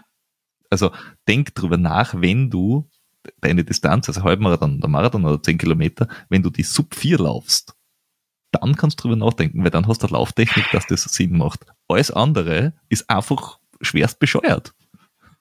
Das, das bringt nichts. Also ja, du gibst uns viel Geld, das ist toll, toll, aber es, es, es, hat, es hat einfach keinen Sinn, weil das ist ja kein Sprungfederschuh, sondern der, der hat einfach ein bestimmtes Abrollverhalten. Das ist der Schmäh dahinter. Ja, und du musst das halt auch speziell trainieren. Also das geht ja voll auf die, die Wadenmuskulatur. Also wenn du das nicht gewohnt bist genau. und dann läufst du ja schon mal die ersten 250 Euro im Training runter, bis du überhaupt mit dem Schuh klarkommst und so. Das ist ja das nächste Problem. Der ist ja eigentlich zu schade, um ihn im Training anzuziehen. Musst du aber, weil sonst wirst du im Wettkampf halt Wadenkrämpfe kriegen. Genau. Und, und, und, und das ist gleich, wie wenn du wenn's, wenn's, äh, sagst, ich laufe jetzt da äh, auf der Bahn das erste Mal an Wettkampf. Okay, ich kaufe mir für diesen Wettkampf jetzt zum ersten Mal Spike-Schuhe. Ja. Oh, toll. Man, kann man auch machen, ist sicher geil. Ah, sagt's mir vorher Bescheid, ich komme mit der Kamera. ähm, das gibt schöne Bilder, kurz danach vor allem. Ähm, aber, aber gerade dieses, weil du gesagt hast, diese Langstreckenflüge oder die Flüge an sich sind ja äh, im, im, im, im Laufen, im, äh, also das, da tut, da, ich glaube, da tun sich Läufer, Triathleten, Trailrunner, da, da schenken sie sich nichts. Also wenn es um, um tolle Wettkämpfe geht, sind sie alle auf, oh toll, da fliege ich mal hin. Ich muss, ich muss äh, sagen, witzigerweise finde ich, dass tatsächlich da die Triathleten momentan fast noch mehr offene Diskussionen führen, weil die wissen eigentlich schon ganz gut, dass äh, Triathlon super scheiße fürs Klima ist, weil eben schon immer viel geflogen wird und du eine Materialschlacht mhm. hast und so. Das heißt, da ist das Bewusstsein schon ein Stück weiter, weil man eigentlich vorher schon wusste, dass es vielleicht auch jetzt umwelttechnisch nicht ideal ist. Wenn das nicht glaube, tatsächlich gerade die Trailrunner, die sind halt immer noch so in ihrer äh, feel good Bubble, so ich laufe doch in der Natur und alles ist schön und die Vögel zwitschern. Ähm, ja, und, wir sind, und ich mache auch beim Blogging mit. Ja, und ich sammle ab ja. und zu mal Müll auf, genau. Und dann ist alles schick und äh, man muss kein schlechtes Gewissen haben. Und wenn ich dann irgendwie noch vegetarisch esse, dann ist sowieso alles gut. Aber so einfach ist es halt nicht. Ja, ich muss zugeben, ähm, äh, ich, ich, ich habe auch schon versucht, den einen oder anderen Trail-Wettkampf mit dem Zug zu erreichen. Und Trail-Wettkämpfe sind halt am Berg. Ja. Und der Zug und Berg ist halt jetzt nicht immer super kompatibel und wenn du dann zweimal mit einem Regionalbus umsteigen musst, bis du irgendwo bist, es ist halt auch scheiße. Ja, bin ich voll bei dir. Also ich bin dieses Jahr einmal nach Sizilien mit dem Zug gefahren, das war auch schon sehr unterhaltsam, weil ich zum hm. Essex Frontrunner International äh, Team Meeting nicht fliegen wollte. Äh, zurück bin ich dann aber geflogen, weil sonst wäre die Reise insgesamt sehr lang geworden, aber ähm, hat trotzdem Spaß gemacht. Nee, also wie gesagt, wenn du nicht alles alleine mit dem Auto fährst, ist das ja auch okay. Also da wird ja auch jeder Klimaexperte sagen, naja, also wenn du Fahrgemeinschaften bildest, ist ein halbwegs modernes Auto, was jetzt nicht gerade so eine schwarze Rauchwolke hinten rausschießt, äh, ist da mit ja. Abstand das kleinere Übel, währenddessen ein Flug ist halt immer viel, viel, viel schädlicher. Ja, naja, und, und wenn man immer, gerade wenn man so lokale Geschichten macht und sagt, okay, ich, ich, ich fahre mal ja, na, nach Garmisch-Partenkirchen, ich fahre mal nach Innsbruck, ich fahre mal nach äh, Norditalien oder, oder, oder nach Frankreich, selbst nach Chamonix, wenn ich mit dem Auto hinfahre und ich bin zu viert in diesem Auto, ja, ja ist, ist immer noch besser, als ich fliege nach Genf und fahre dann mit irgendwas wieder retour. Ja, voll. Ja. Mit dem Bus. dann dann habe ich das Schlechteste aus beiden Welten, bin lang unterwegs gewesen und es war schädlich. Äh, aber, aber das ist wirklich was, da, da warte ich, da ich noch drauf, dass es auch wirklich auch bei den Herstellern so ankommt, weil du jetzt gerade gesagt hast, äh, ASICS Frontrunner. Ähm, mittlerweile ist es ja bei jedem Hersteller zumindest in der Marketingabteilung angekommen, dass es total geil ist, wenn man irgendwie mit recycelten Fischnetzen, äh, irgendwelchen Abdeckfolien oder sonst irgendwas irgendwie einen Schuh, eine Hose oder eine Haube bastelt und dann ist man nachhaltig gewesen. Ähm, und auf, parallel dazu baut man die 250 Kilometer Schuhe. Was halt so semi ist. Ja. Kann man machen, aber es ist halt, ja, das ist halt, ich bin ein nachhaltiges Unternehmen, aber ich engagiere mich in der Formel 1. Ja. Das geht. Also das ist, das ist, das ist, finde ich, ein sehr komplexes Thema, weil, ja, nee, zum einen hast du völlig recht. Also das ist nach wie vor ganz viel Greenwashing und Augenwischerei, aber eigentlich bei allen großen äh, Laufartikelherstellern, ja. also da nehmen sie sich meiner Meinung nach alle nicht viel. Ähm, andererseits muss man ja sagen, es geht immer noch um Laufen und Sport. Also es gibt sicherlich Industrien, die wesentlich unerfreulicher sind und äh, noch größeren Impact haben. Also von daher weiß ich jetzt auch, ich denke jetzt auch nicht, dass die Sportartikelhersteller jetzt unbedingt die allerersten sein müssen, die da die, die, die Welt verändern. Aber es wäre natürlich schön, wenn sie es ein bisschen äh, intensiver tun würden. Und du hast natürlich dann einfach so Stories wie die von Patagonia, äh, die ich halt nach wie vor krass finde. Ich meine, der Mann hat einfach drei ja. Milliarden verschenkt und äh, hat das auch noch so gemacht, dass tatsächlich jetzt jeden, jedes Jahr irgendwie 200 oder 300 Millionen direkt in den Klimaschutz fließen. Und da ziehe ich alle meine nicht existenten Hüte, weil also davon bin ich echt schwer beeindruckt. Und ähm, ich habe vorher schon Patagonia-Sachen besessen. Du hast die ja auch wirklich lange, weil die gehen ja tatsächlich nie kaputt. Und du kannst sie reparieren. Ach, die Farbe kann ich eigentlich nicht mehr sehen, aber nützt ja nichts. aber ich muss sagen. Da, da, muss ich auch, da muss ich auch sagen, äh, VD ist da äh, sehr äh, nett. Ja. Na, VD macht ja auch schon seit Jahren eigentlich, die sind ja im, ja. im deutschen Markt schon Best Practice, die machen ja schon viel, viel mehr als andere. Aber ich glaube, Patagonia ja. ist halt allen irgendwie auch nochmal drei ja. Kilometer voraus. Und ich muss sagen, meine meine Neigung, jetzt einfach die paar Euros mehr auf den Tisch zu legen und mir einen Patagonia-Teil zu kaufen, ist auf jeden Fall äh, seitdem nochmal stark gestiegen, weil ich weiß, dass jeder Euro Gewinn in den Klimaschutz fließt und äh, das, das finde ich absolut unterstützenswert. Und ich meine, das dann zum Beispiel sagen, okay, der hat jetzt nicht irgendwas gemacht, sondern der hat einfach gesagt, hier, drei Milliarden, mir scheißegal, ich bin ein alter Mann, ich kann es eh nicht mit ins Grab nehmen, ich will einfach, dass was passiert, uns läuft die Zeit weg. Und das finde ich, das finde ich richtig beeindruckend, das finde ja. ich super. Aber ich habe da mit ganz vielen Leuten drüber geredet und ganz viele haben gesagt, ja, das ist ja auch nur so ein PR-Stand und ja, der hat ja seine Schäfchen auch ins Trockene gebracht. Ich sage, nee, nee, Moment. Also als Unternehmer kennt man sich ein bisschen aus. Das, was der gemacht hat mit dieser Stiftungskonstruktion, ist ziemlich neu.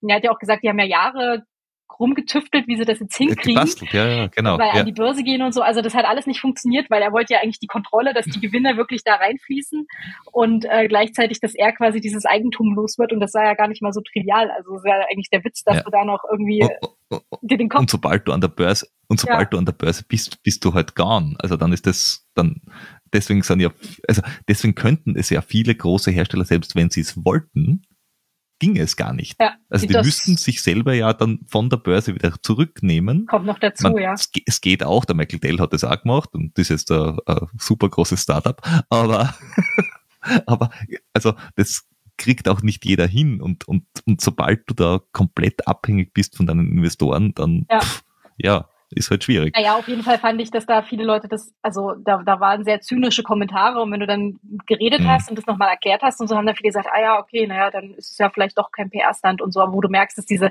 ganze Kommunikation auch ein Stück weit vergiftet ist. Also mich beschäftigt das ja als Unternehmerin auch stark. Also ich meine, wir sind eine Online-Marketing-Agentur, wir haben keine Produktion, also wir haben jetzt keine ganz offensichtlichen Potenziale, CO2 einzusparen, aber wir versuchen halt schon bei unseren Kunden da echt drauf zu achten und ähm, auch Sachen zu unterstützen, die eben in diese Richtung gehen, werden jetzt irgendwie wahrscheinlich uns auch versuchen lassen als B Corp Unternehmen äh, zertifizieren zu lassen. Da hast du so irgendwie 250 Fragen. Das geht halt von Umwelt äh, über Sozialleistungen bis, also einmal so quer quasi durch alle Unternehmensbereiche durch, wo du natürlich auch nochmal ganz viel Input bekommst, was man eben einfach auch noch machen kann, um sich da weiterzuentwickeln. Mhm. Also man hat da ja schon als Unternehmer relativ viel Gestaltungsfreiheit, man muss sie halt auch nutzen wollen. Äh, und, und, und man muss auch dann sagen, okay, das ist es mir wert. Ja. Man, ich, ich gehe davon Geld, aus, dass wenn, ja, wenn ihr in diese Richtung geht, gehe ich davon aus, dass ihr jetzt nicht unbedingt alles in Krypto gezahlt bekommt. äh, zwecks der Nachhaltigkeit wäre es gewesen. 0 Prozent.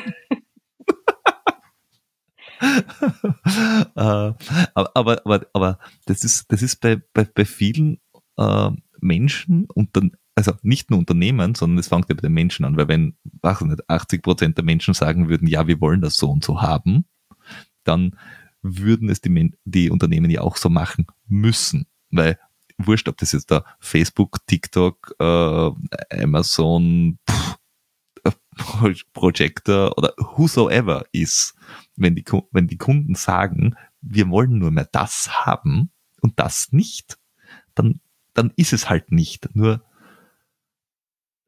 als Unternehmen, wenn, wenn du diesen Druck nicht hast, dann warum sollst du das denn auch machen? Jein. Weil diese Menschen arbeiten ja auch bei dir. Also tatsächlich ist es so, ich, ich weiß jetzt gerade nicht mehr, was die Quelle war, aber es gab äh, vor nicht allzu langer Zeit mal so eine Studie, wo eben quasi verglichen wurde, was an äh, Klimaregulierung von der Regierung kommt und äh, was Unternehmen freiwillig schon tun, weil sie irgendwie verstanden mhm. haben, wenn ihnen jetzt alles um die Ohren fliegt, dann ist halt auch scheiße, weil dann bricht auch dein Markt zusammen und dann hast du als Unternehmen auch nichts davon. Und da kam tatsächlich raus, dass ganz viele Unternehmen freiwillig schon wesentlich mehr tun in Sachen Umweltauflagen und äh, Klimaschutz, als die Regierung von ihnen fordert. Weil die Unternehmen eigentlich, wenn sie nicht ganz blöd sind, da schon mental einen Schritt weiter sind und verstanden haben, dass man jetzt in gewisse Dinge investieren muss, damit wir in zehn Jahren überhaupt noch irgendwas haben, ja you know. Ja, aber das meinte ich mit, mit den Menschen in den Unternehmen müssen soweit sein, weil, weil wenn, wenn, wenn, wenn jetzt, was nicht, du hast ein Unternehmen mit, mit 80 Mitarbeiterinnen und die, wenn die jetzt alle sagen, hör zu, wir wollen keine Kapselkaffeemaschinen bei uns haben, ja. sondern wir wollen einen anderen Kaffee haben, weil Kapselkaffee ist scheiße und wir würden bitte gern statt, weiß ich nicht, irgendwie einen Dienst, einen Dienstwagen äh, haben, bitte, wir würden gern diese, diese äh, äh, Leihfahrräder oder nicht, nein, nicht Leihfahrräder, wie ähm, das, ähm, äh, Jobfahrrad ja, genau.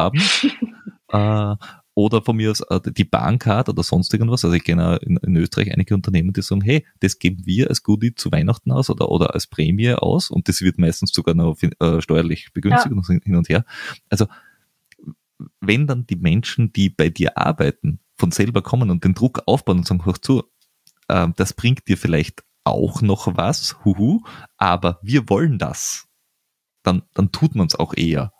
Weil ein ja. Unternehmen an sich, äh, ein Unternehmen an sich äh, unter äh, Eigentümer äh, geführt, ist ja noch gut, aber je größer das es wird, desto dümmer wird der Unternehmer. Das stimmt. Weil dann ist es nur mehr, dann ist es nur mehr Instanz A und Abteilung B und mm, und dann schaut jeder auf seins und es, es wird, wird, zumindest schwieriger, eine Strategie in so eine Richtung zu bewegen, da gebe ich dir recht. Genau. Nee, also das ist ja schon so, je mehr Druck, egal von welcher Seite kommt, desto schneller bewegt sich was. Aber um mal auf die Laufszene zurückzukommen, was glaubst du denn, was man tun kann? Also was wäre denn ein Ansatz? Ich meine, wir können jetzt ja hier sitzen und frustriert sein und uns ärgern, aber was, was kann man denn tun, um das Thema ein bisschen zu beschleunigen? Also sein eigenes Verhalten, okay, klar, das hat man selber im Griff, sind wir uns ja einig, aber das weiß nicht, irgendwie reicht mir das nicht.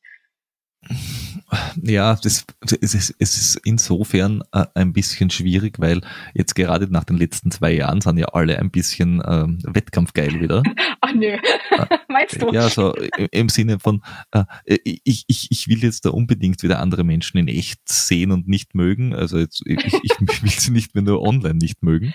Äh, und ähm, ich also für, für, mich, für mich selber, äh, was, was ich cool finde oder wo ich, wo ich versuche oder wo wir versuchen, dass wir das äh, äh, ein bisschen proklamieren, ist auch, hey, fahrt, wenn Sie aus Wien seid, wenn Sie aus Innsbruck seid, wenn Sie aus Salzburg seid, wenn Sie aus äh, Bayern seid, hey, fahrt, schaut euch an, was gibt's in eurer Gegend. Schaut euch äh, beim DOV an, was gibt's für Ultraläufe, wenn Sie jetzt in der Ultralaufszene seid. Schaut euch vom Trailrunning Magazin den Rennkalender an.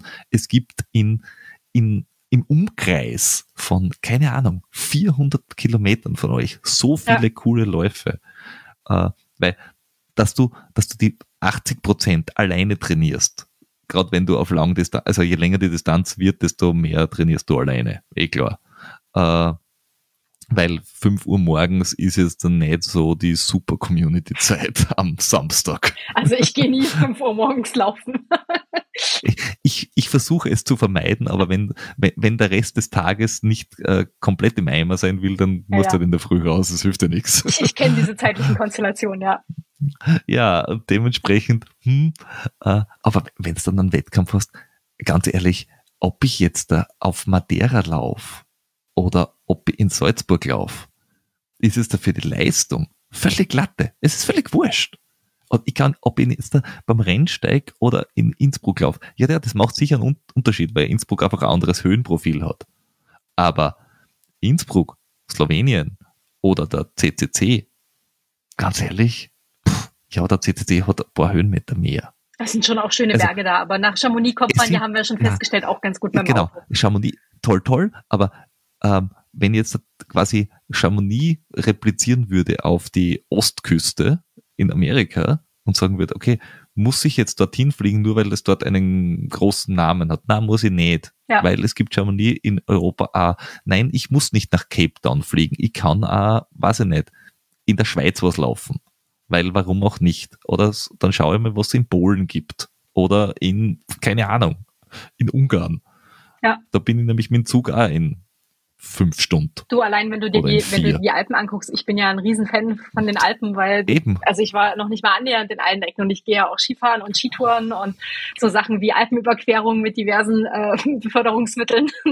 also da hast ja. du ja eigentlich äh, eine Lifetime vor dir, wo du beschäftigt bist, wenn du einfach nur die Alpen gut kennenlernen möchtest. Also ich sage nicht, dass ich nicht auch noch mal woanders hin möchte, aber das macht mich eigentlich ziemlich glücklich, wenn ich da unterwegs bin, weil da, da hast du gut zu tun und das ist alles anders und du fährst 100 Kilometer weiter und es sieht komplett anders aus. Also ich finde ist eigentlich schon, also wir haben da genau. in, in Europa schon eigentlich sehr viel vor der Nase, was auch international vergleichen durchaus standhält, weil es eigentlich ziemlich geil ist. Und, und, und das sollte man sich auch wirklich einmal alles ansehen. Also wir waren das Jahr in Saalbach, äh, super schön, also Fotos behaupten, es war ein super, super schönes, äh, super schöner Trail. Und ich glaube das auch. An dem Tag, wo wir dort waren, war es scheiße. Und zwar nur an diesem Tag. Der Tag davor und danach war blauer Himmel. Aber ja, siehst du, da konntest du dich wenigstens aufs Laufen konzentrieren. Wir haben ja gesagt, wir müssen noch mal hinfahren, weil wir glauben, dass es dort oben wirklich schön ist. Aber äh, das ist alles schon da. Also du, du, laufst aus dem Ort weg, laufst drauf, rennst die Runde, rennst wieder zurück oder du rennst in Innsbruck, du rennst in Vorarlberg, du rennst in, in, in, in Garmisch, gibt's Läufe, es gibt äh, in Norditalien Läufe und das ist alles also das kriegst du im Umkreis, na, was sind das, 300 Kilometer, 400 Kilometer? Ja. Das ist eine Tagesreise. Das ist wirklich, das ist dann tatsächlich ein Wochenendtrip, aber ohne Flieger, sondern mit dem Zug. Ja. Und ich glaube, darauf sollte man sich konzentrieren, weil ah, wenn ich jetzt nicht einer von den Top 50 weltweit bin, ist es auch völlig wurscht, wer sonst an der Startlinie steht. Ja. Weil du laufst ja eh nicht, also ja, natürlich kannst du um einen Sieg mitlaufen. Aber wenn ich um einen Sieg mitlaufen will, dann suche ich mir ein Format in meiner Kragenweite raus. Den gibt's ja in der Nähe. Du meinst da, wo nicht so viele Leute am Start stehen? Habe ich jetzt nicht gesagt. Wahrscheinlich war das die Aussage, aber ich habe es nicht gesagt. Okay, Entschuldigung, dann nehme ich alles zurück. Ja, der, der, der, der, einzige, der einzige stimmt. Punkt, warum Ultra-Trails in den USA tatsächlich ein bisschen geiler sind, ist tatsächlich die Frauenquote. Ich bin einmal im Rahmen von einem längeren USA-Urlaub, den ähm, da in Salt Lake City, äh, den, ne, ich sag schon, den Speedgoat äh, 50 mitgelaufen. Ja, Und das war für mich, ich war total geflasht, weil ich glaube, da waren 40 Prozent Frauen. Und das hat einfach so Spaß gemacht. Das ist ja ein sehr technischer äh, Ultra. Und du hast einfach den ganzen Tag Frauen gesehen. Du bist nicht nur mit Männern gelaufen, sondern du hast wirklich einfach auch mal so die, die Frauenkonkurrenz gesehen. Du konntest jemanden überholen. Du bist von jemandem überholt worden. Und das war auch alles super nett und wertschätzend. Und da dachte ich mir so, boah, das wäre so schön, wenn wir das in Europa auch hinkriegen. Also da sind die, da sind die Amerikaner echt ein Stück voraus, muss man sagen. Ja, wobei, wobei, es, wobei es interessant ist, äh, gerade nämlich auf den Langdistanzen ist der, ist der Unterschied ja Männer, Frauen völlig irrelevant. Ja. Äh, Also so im Großen und Ganzen. Also wenn du beim Marathon sagst, okay, du laufst mit der schnellsten Frau mit, äh, wenn das jetzt nicht ein großer, großer Marathon ist, dann würden viele Männer sagen, ja, schaffe ich, weil das ist dann so die Drei-Stunden-Marke, so um die, um die Gegend, das schaffen viele. Also ich jetzt nicht, aber viele schaffen das. Äh, aber beim, beim, bei einem Ultra Trail so auf die 100 Kilometer, wenn, wenn du dann ein ambitionierter Amateur männlich bist und sagst, ich laufe mit der schnellsten Frau mit, na dann, puh, aber äh, anziehen die Turboschuhe und die Hose enger geschnallt, weil das wird, das wird knackig. Naja, wie Ah. äh, Cour- Courtney Dowalter ist Vierter oder Fünfte geworden, oder? Da ähm, beim Grand Ried de Réunion. Brutal. Ja, aber die spinnt, ja, aber die spinnt. Also so grundsätzlich. Sie ist schnell. Die hätte es ja fast, Ja. die hätte fast geschafft, aufs Gesamtpodium zu laufen. Das wäre eine Sensation gewesen. Ja, aber die ist ja beim UTMB Top 10 gelaufen, gesamt. Ja. Die spinnt. Ist halt schnell. Ja, eh. Nein, meine, die anderen dort spinnen auch. Also ich habe ich hab unter 20 Stunden ist sowieso ist auch die Spinnen. völlig unvorstellbar, ja. Nee, aber ich habe mal so eine Studie gelesen, äh, wo sie gesagt haben, das waren Wissenschaftler, die haben sich halt so diese, diese Laufleistungen angeguckt und haben gesagt, theoretisch, wenn man einfach davon ausgehen würde, dass wenn du jetzt Parität hättest bei den ganz langen Läufen, dann wäre es so, dass es eigentlich nur eine Frage der Zeit ist, äh, bis, ich glaube, die haben gesagt, ab alles, was länger ist als 100 Meilen, sind Frauen eigentlich Genau. äh, von, vom Körperbau besser geeignet. Und äh, sie meinen, die, die einzige, der einzige Grund, warum Frauen diese Rennen nicht gesamt gewinnen, ist einfach nur, weil prozentual so viel weniger Frauen dran teilnehmen, dass du halt Genau. nicht die gleiche Leistungsdichte hast. Sie meinten, ansonsten wissenschaftlich betrachtet und medizinisch betrachtet und biologisch gesehen müssten eigentlich ab allem, ab 100 Meilen plus die Frauen gewinnen, weil sie es einfach besser können äh, vom Körperbau her. Und das ist eigentlich nur eine Frage der Zeit, bis die Entwicklung dahin geht. Das fand ich super interessant. Ja. Vielleicht ist Courtney so die erste, die das mal umsetzt. ich, ich, ich glaube tatsächlich, dass das, äh, wenn wenn es jetzt da von von von der vom Frauenanteil höher wäre, dass es wirklich, dass wir dorthin gehen würden. Äh, ist ein, ist, ich glaube, das einzige, was was ähm, Frauen davon abhalten würde, dass sie ganz vorne mitspielen im Gesamtranking, also auch prozentuell gesehen, dass man sagt, okay, das, das, das wird sich eins zu eins äh, aufheben, ist, das sind Frauen selber.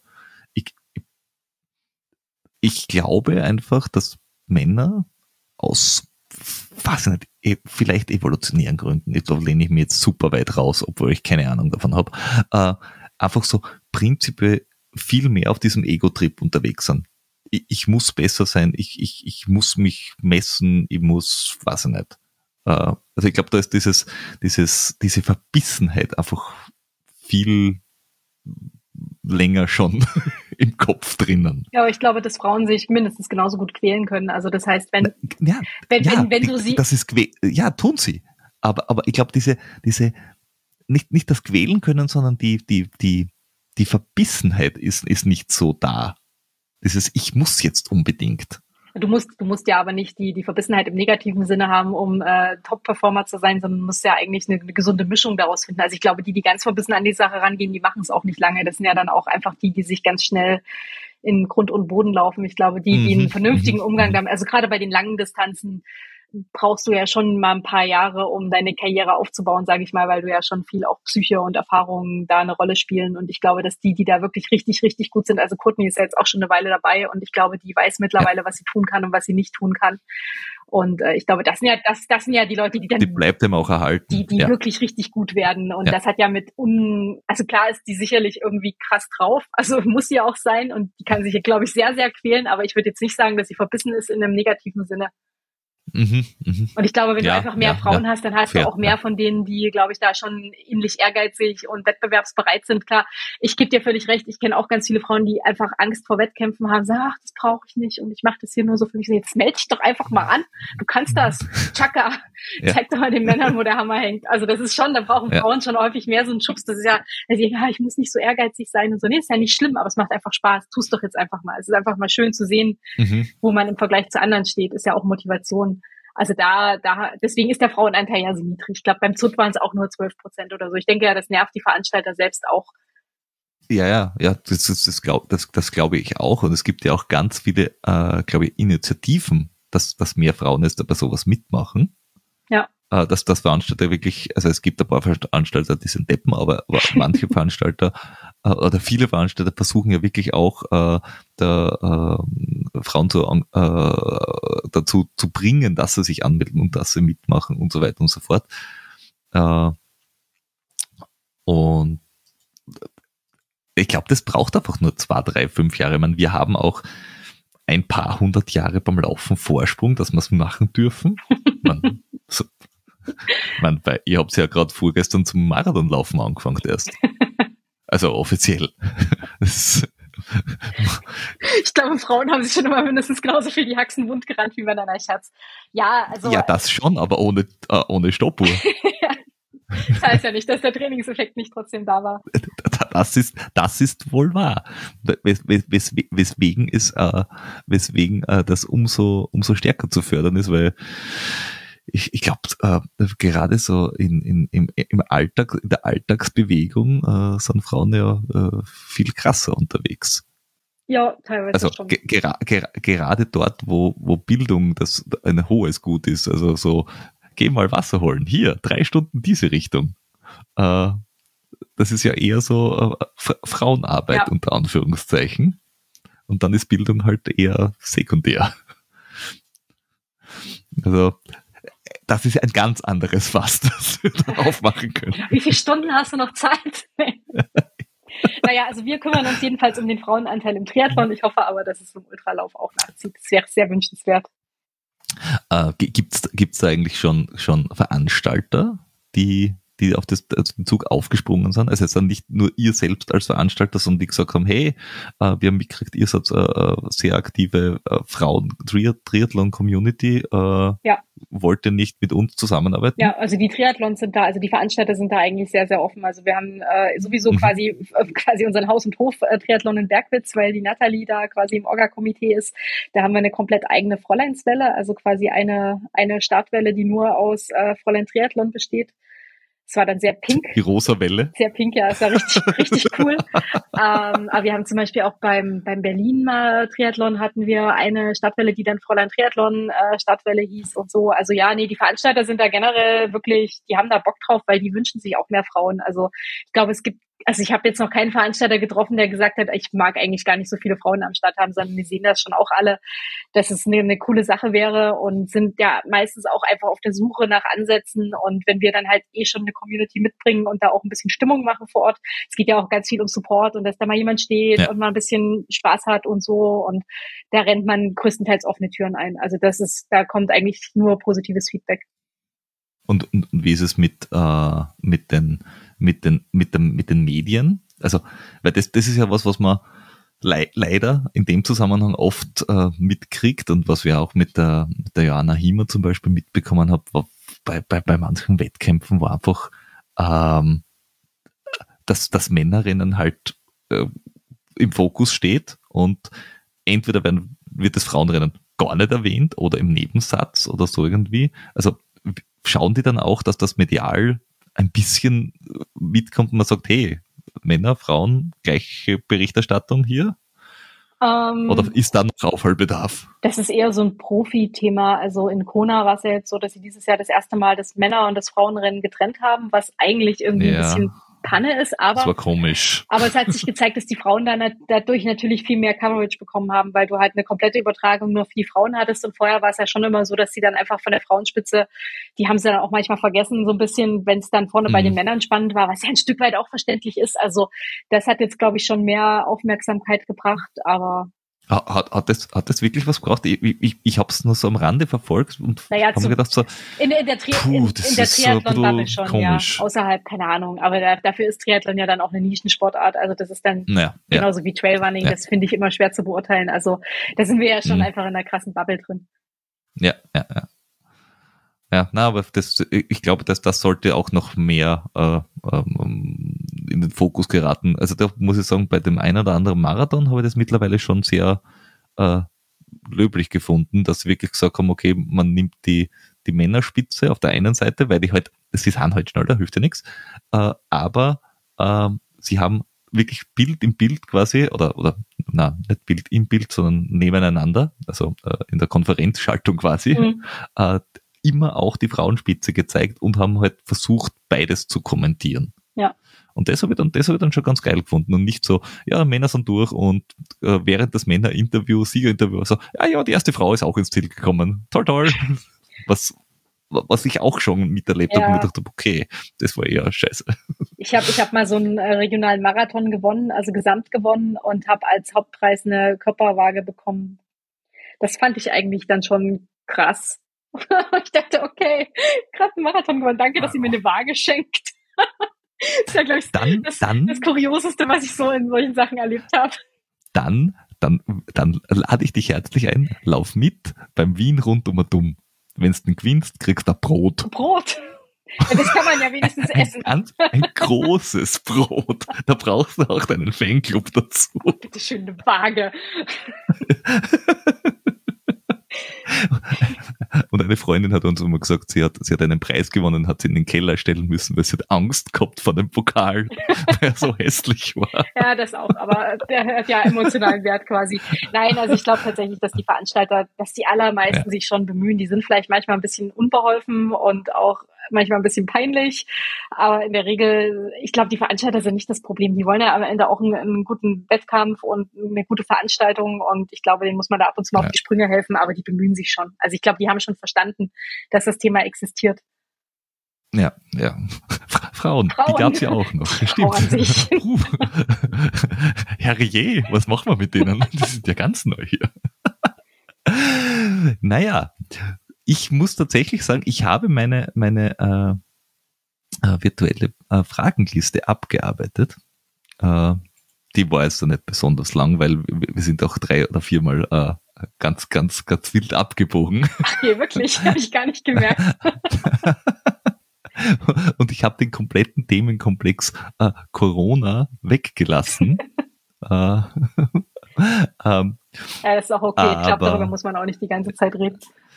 Na, das war jetzt da. Es ist erstmal wieder. War, jetzt nur so ein semi-spannendes äh, Kapitel in unser aller Leben. Äh, das, das darf jetzt wieder gut sein. Ja. ähm, ich sage allerherzlichsten Dank, dass du dir so viel Zeit genommen hast und, und, und so viel erzählt hast. Ähm, und freue mich, äh, wenn wir uns irgendwann einmal vielleicht beim Rennsteiglauf sehen ja. oder beim, auf ein Brot beim Wien rundum und um oder keine Ahnung, in Innsbruck. Ihr könntet ja so ein, ähm, eine Fahrgemeinschaft machen, so eine österreichische Richtung Rennsteig. Ja, ganz, ja, ganz äh, ökologisch eine, eine, freundlich. So, dann macht auch mehr Spaß. Ja, wobei, wobei da kommt man auch schnell mit dem Zug hin, oder? Ja, ja, ja. Den Rest gehst dann einfach zu Fuß. Äh, Als Ultraläufer. Das ist ja auch Jubiläum nächstes Jahr, also rundes Jubiläum quasi. Äh, nächstes Jahr, also 23. Ja, ja, nächstes Jahr ist 23. Jetzt haben wir noch 22. Ja, okay. Mhm. Ja, ja, ja, ja. Ja, das mit dem nächsten Jahr ist immer so um, um die Jahreswende immer schwierig. Also bitte, wir haben den 14. November, es ist noch nicht Weihnachten. So, jetzt haben alle auch das Aufnahmedatum. Perfekt. Ja. Schneid's halt raus. Nächstes Jahr. Na, viel, viel, viele Menschen äh, planen immer sehr weit vor, deswegen, also 23 ist das Jubiläum vom Rennsteiglauf, das 40-jährige, hast du gesagt, oder? 30-jährige? 30-jährige? Ich glaube 50, aber jetzt bin ich selbst Ei, ei, ei. Ähm, 73 ist er. Das sind 50 Jahre, ja? Ja, 50, genau. Also schon, ja. schon echt oh, ein rundes ja. Jubiläum. Das ist, das ist wohl wahr. Das heißt, äh, wenn ihr mitmachen wollt, äh, liebe alle, ähm, dann äh, schnell mal anmelden. Die Anmeldung ist offen. Ja. Ja, die Anmeldung ist offen und ich habe keine Ahnung, wie krass es da ist mit den, mit der Teilnehmerobergrenze. Also der Supermarathon war meines Wissens nach noch nie ausverkauft. Da kannst du dich im Zweifelsfall okay. auch noch am Morgen ab um fünf, äh, der Start ist um sechs anmelden. Ist ein bisschen nervenaufreibend, okay. aber der Halbmarathon zum Beispiel, der ist immer sehr schnell weg. Also okay. der ist irgendwann ausgebucht und der Marathon kann schon auch mal voll werden. Die lange okay, Distanz. Das ist gut zu wissen, weil, ja. weil es gibt ja so Sachen wie, was nicht, den, den Eiger, der, was nicht, sieben Minuten nach Öffnung ja, ja, schon wieder nee, fertig so, so krass ist es am Rennsteig okay. nicht, aber die freuen sich schon auch, okay. wenn die Buchungszahlen nach oben gehen. Aber ich denke, beim 50. wird das auch nicht das Thema. Ich denke, da werden viele ja. Leute am Start sein. Das wird eher so. Ja, ne, vor allem ist es für, für den Veranstalter nett, weil das ist Planungssicherheit. Ja, absolut. Gut, uh, ja, aber mal schauen. Vielleicht, vielleicht kriegen wir da was zusammen. Also ich würde mich ganz uh, arg freuen, ich bin da. Perfekt. Na dann, ich werde mich auch ah, bemühen, ah, diesmal niemanden im Ziel zu übersehen, wie mir damals vorgeworfen wurde. Gunther wird dich daran erinnern. Na gut, na dann sage ich herzlichen Dank. Äh, ich hoffe, alle haben dich jetzt ein bisschen besser kennengelernt, wenn sie sich vorher noch nicht gekannt haben. Und sie wissen jetzt auch, wo sie dich treffen im Mai. Genau. Beim Rennsteig. Unter anderem dort. Er hat Jawohl, Spaß gemacht. Super. Schöne Grüße nach Österreich. Vielen Dank. Danke. Und bis denn dann. Ciao. Tschüss.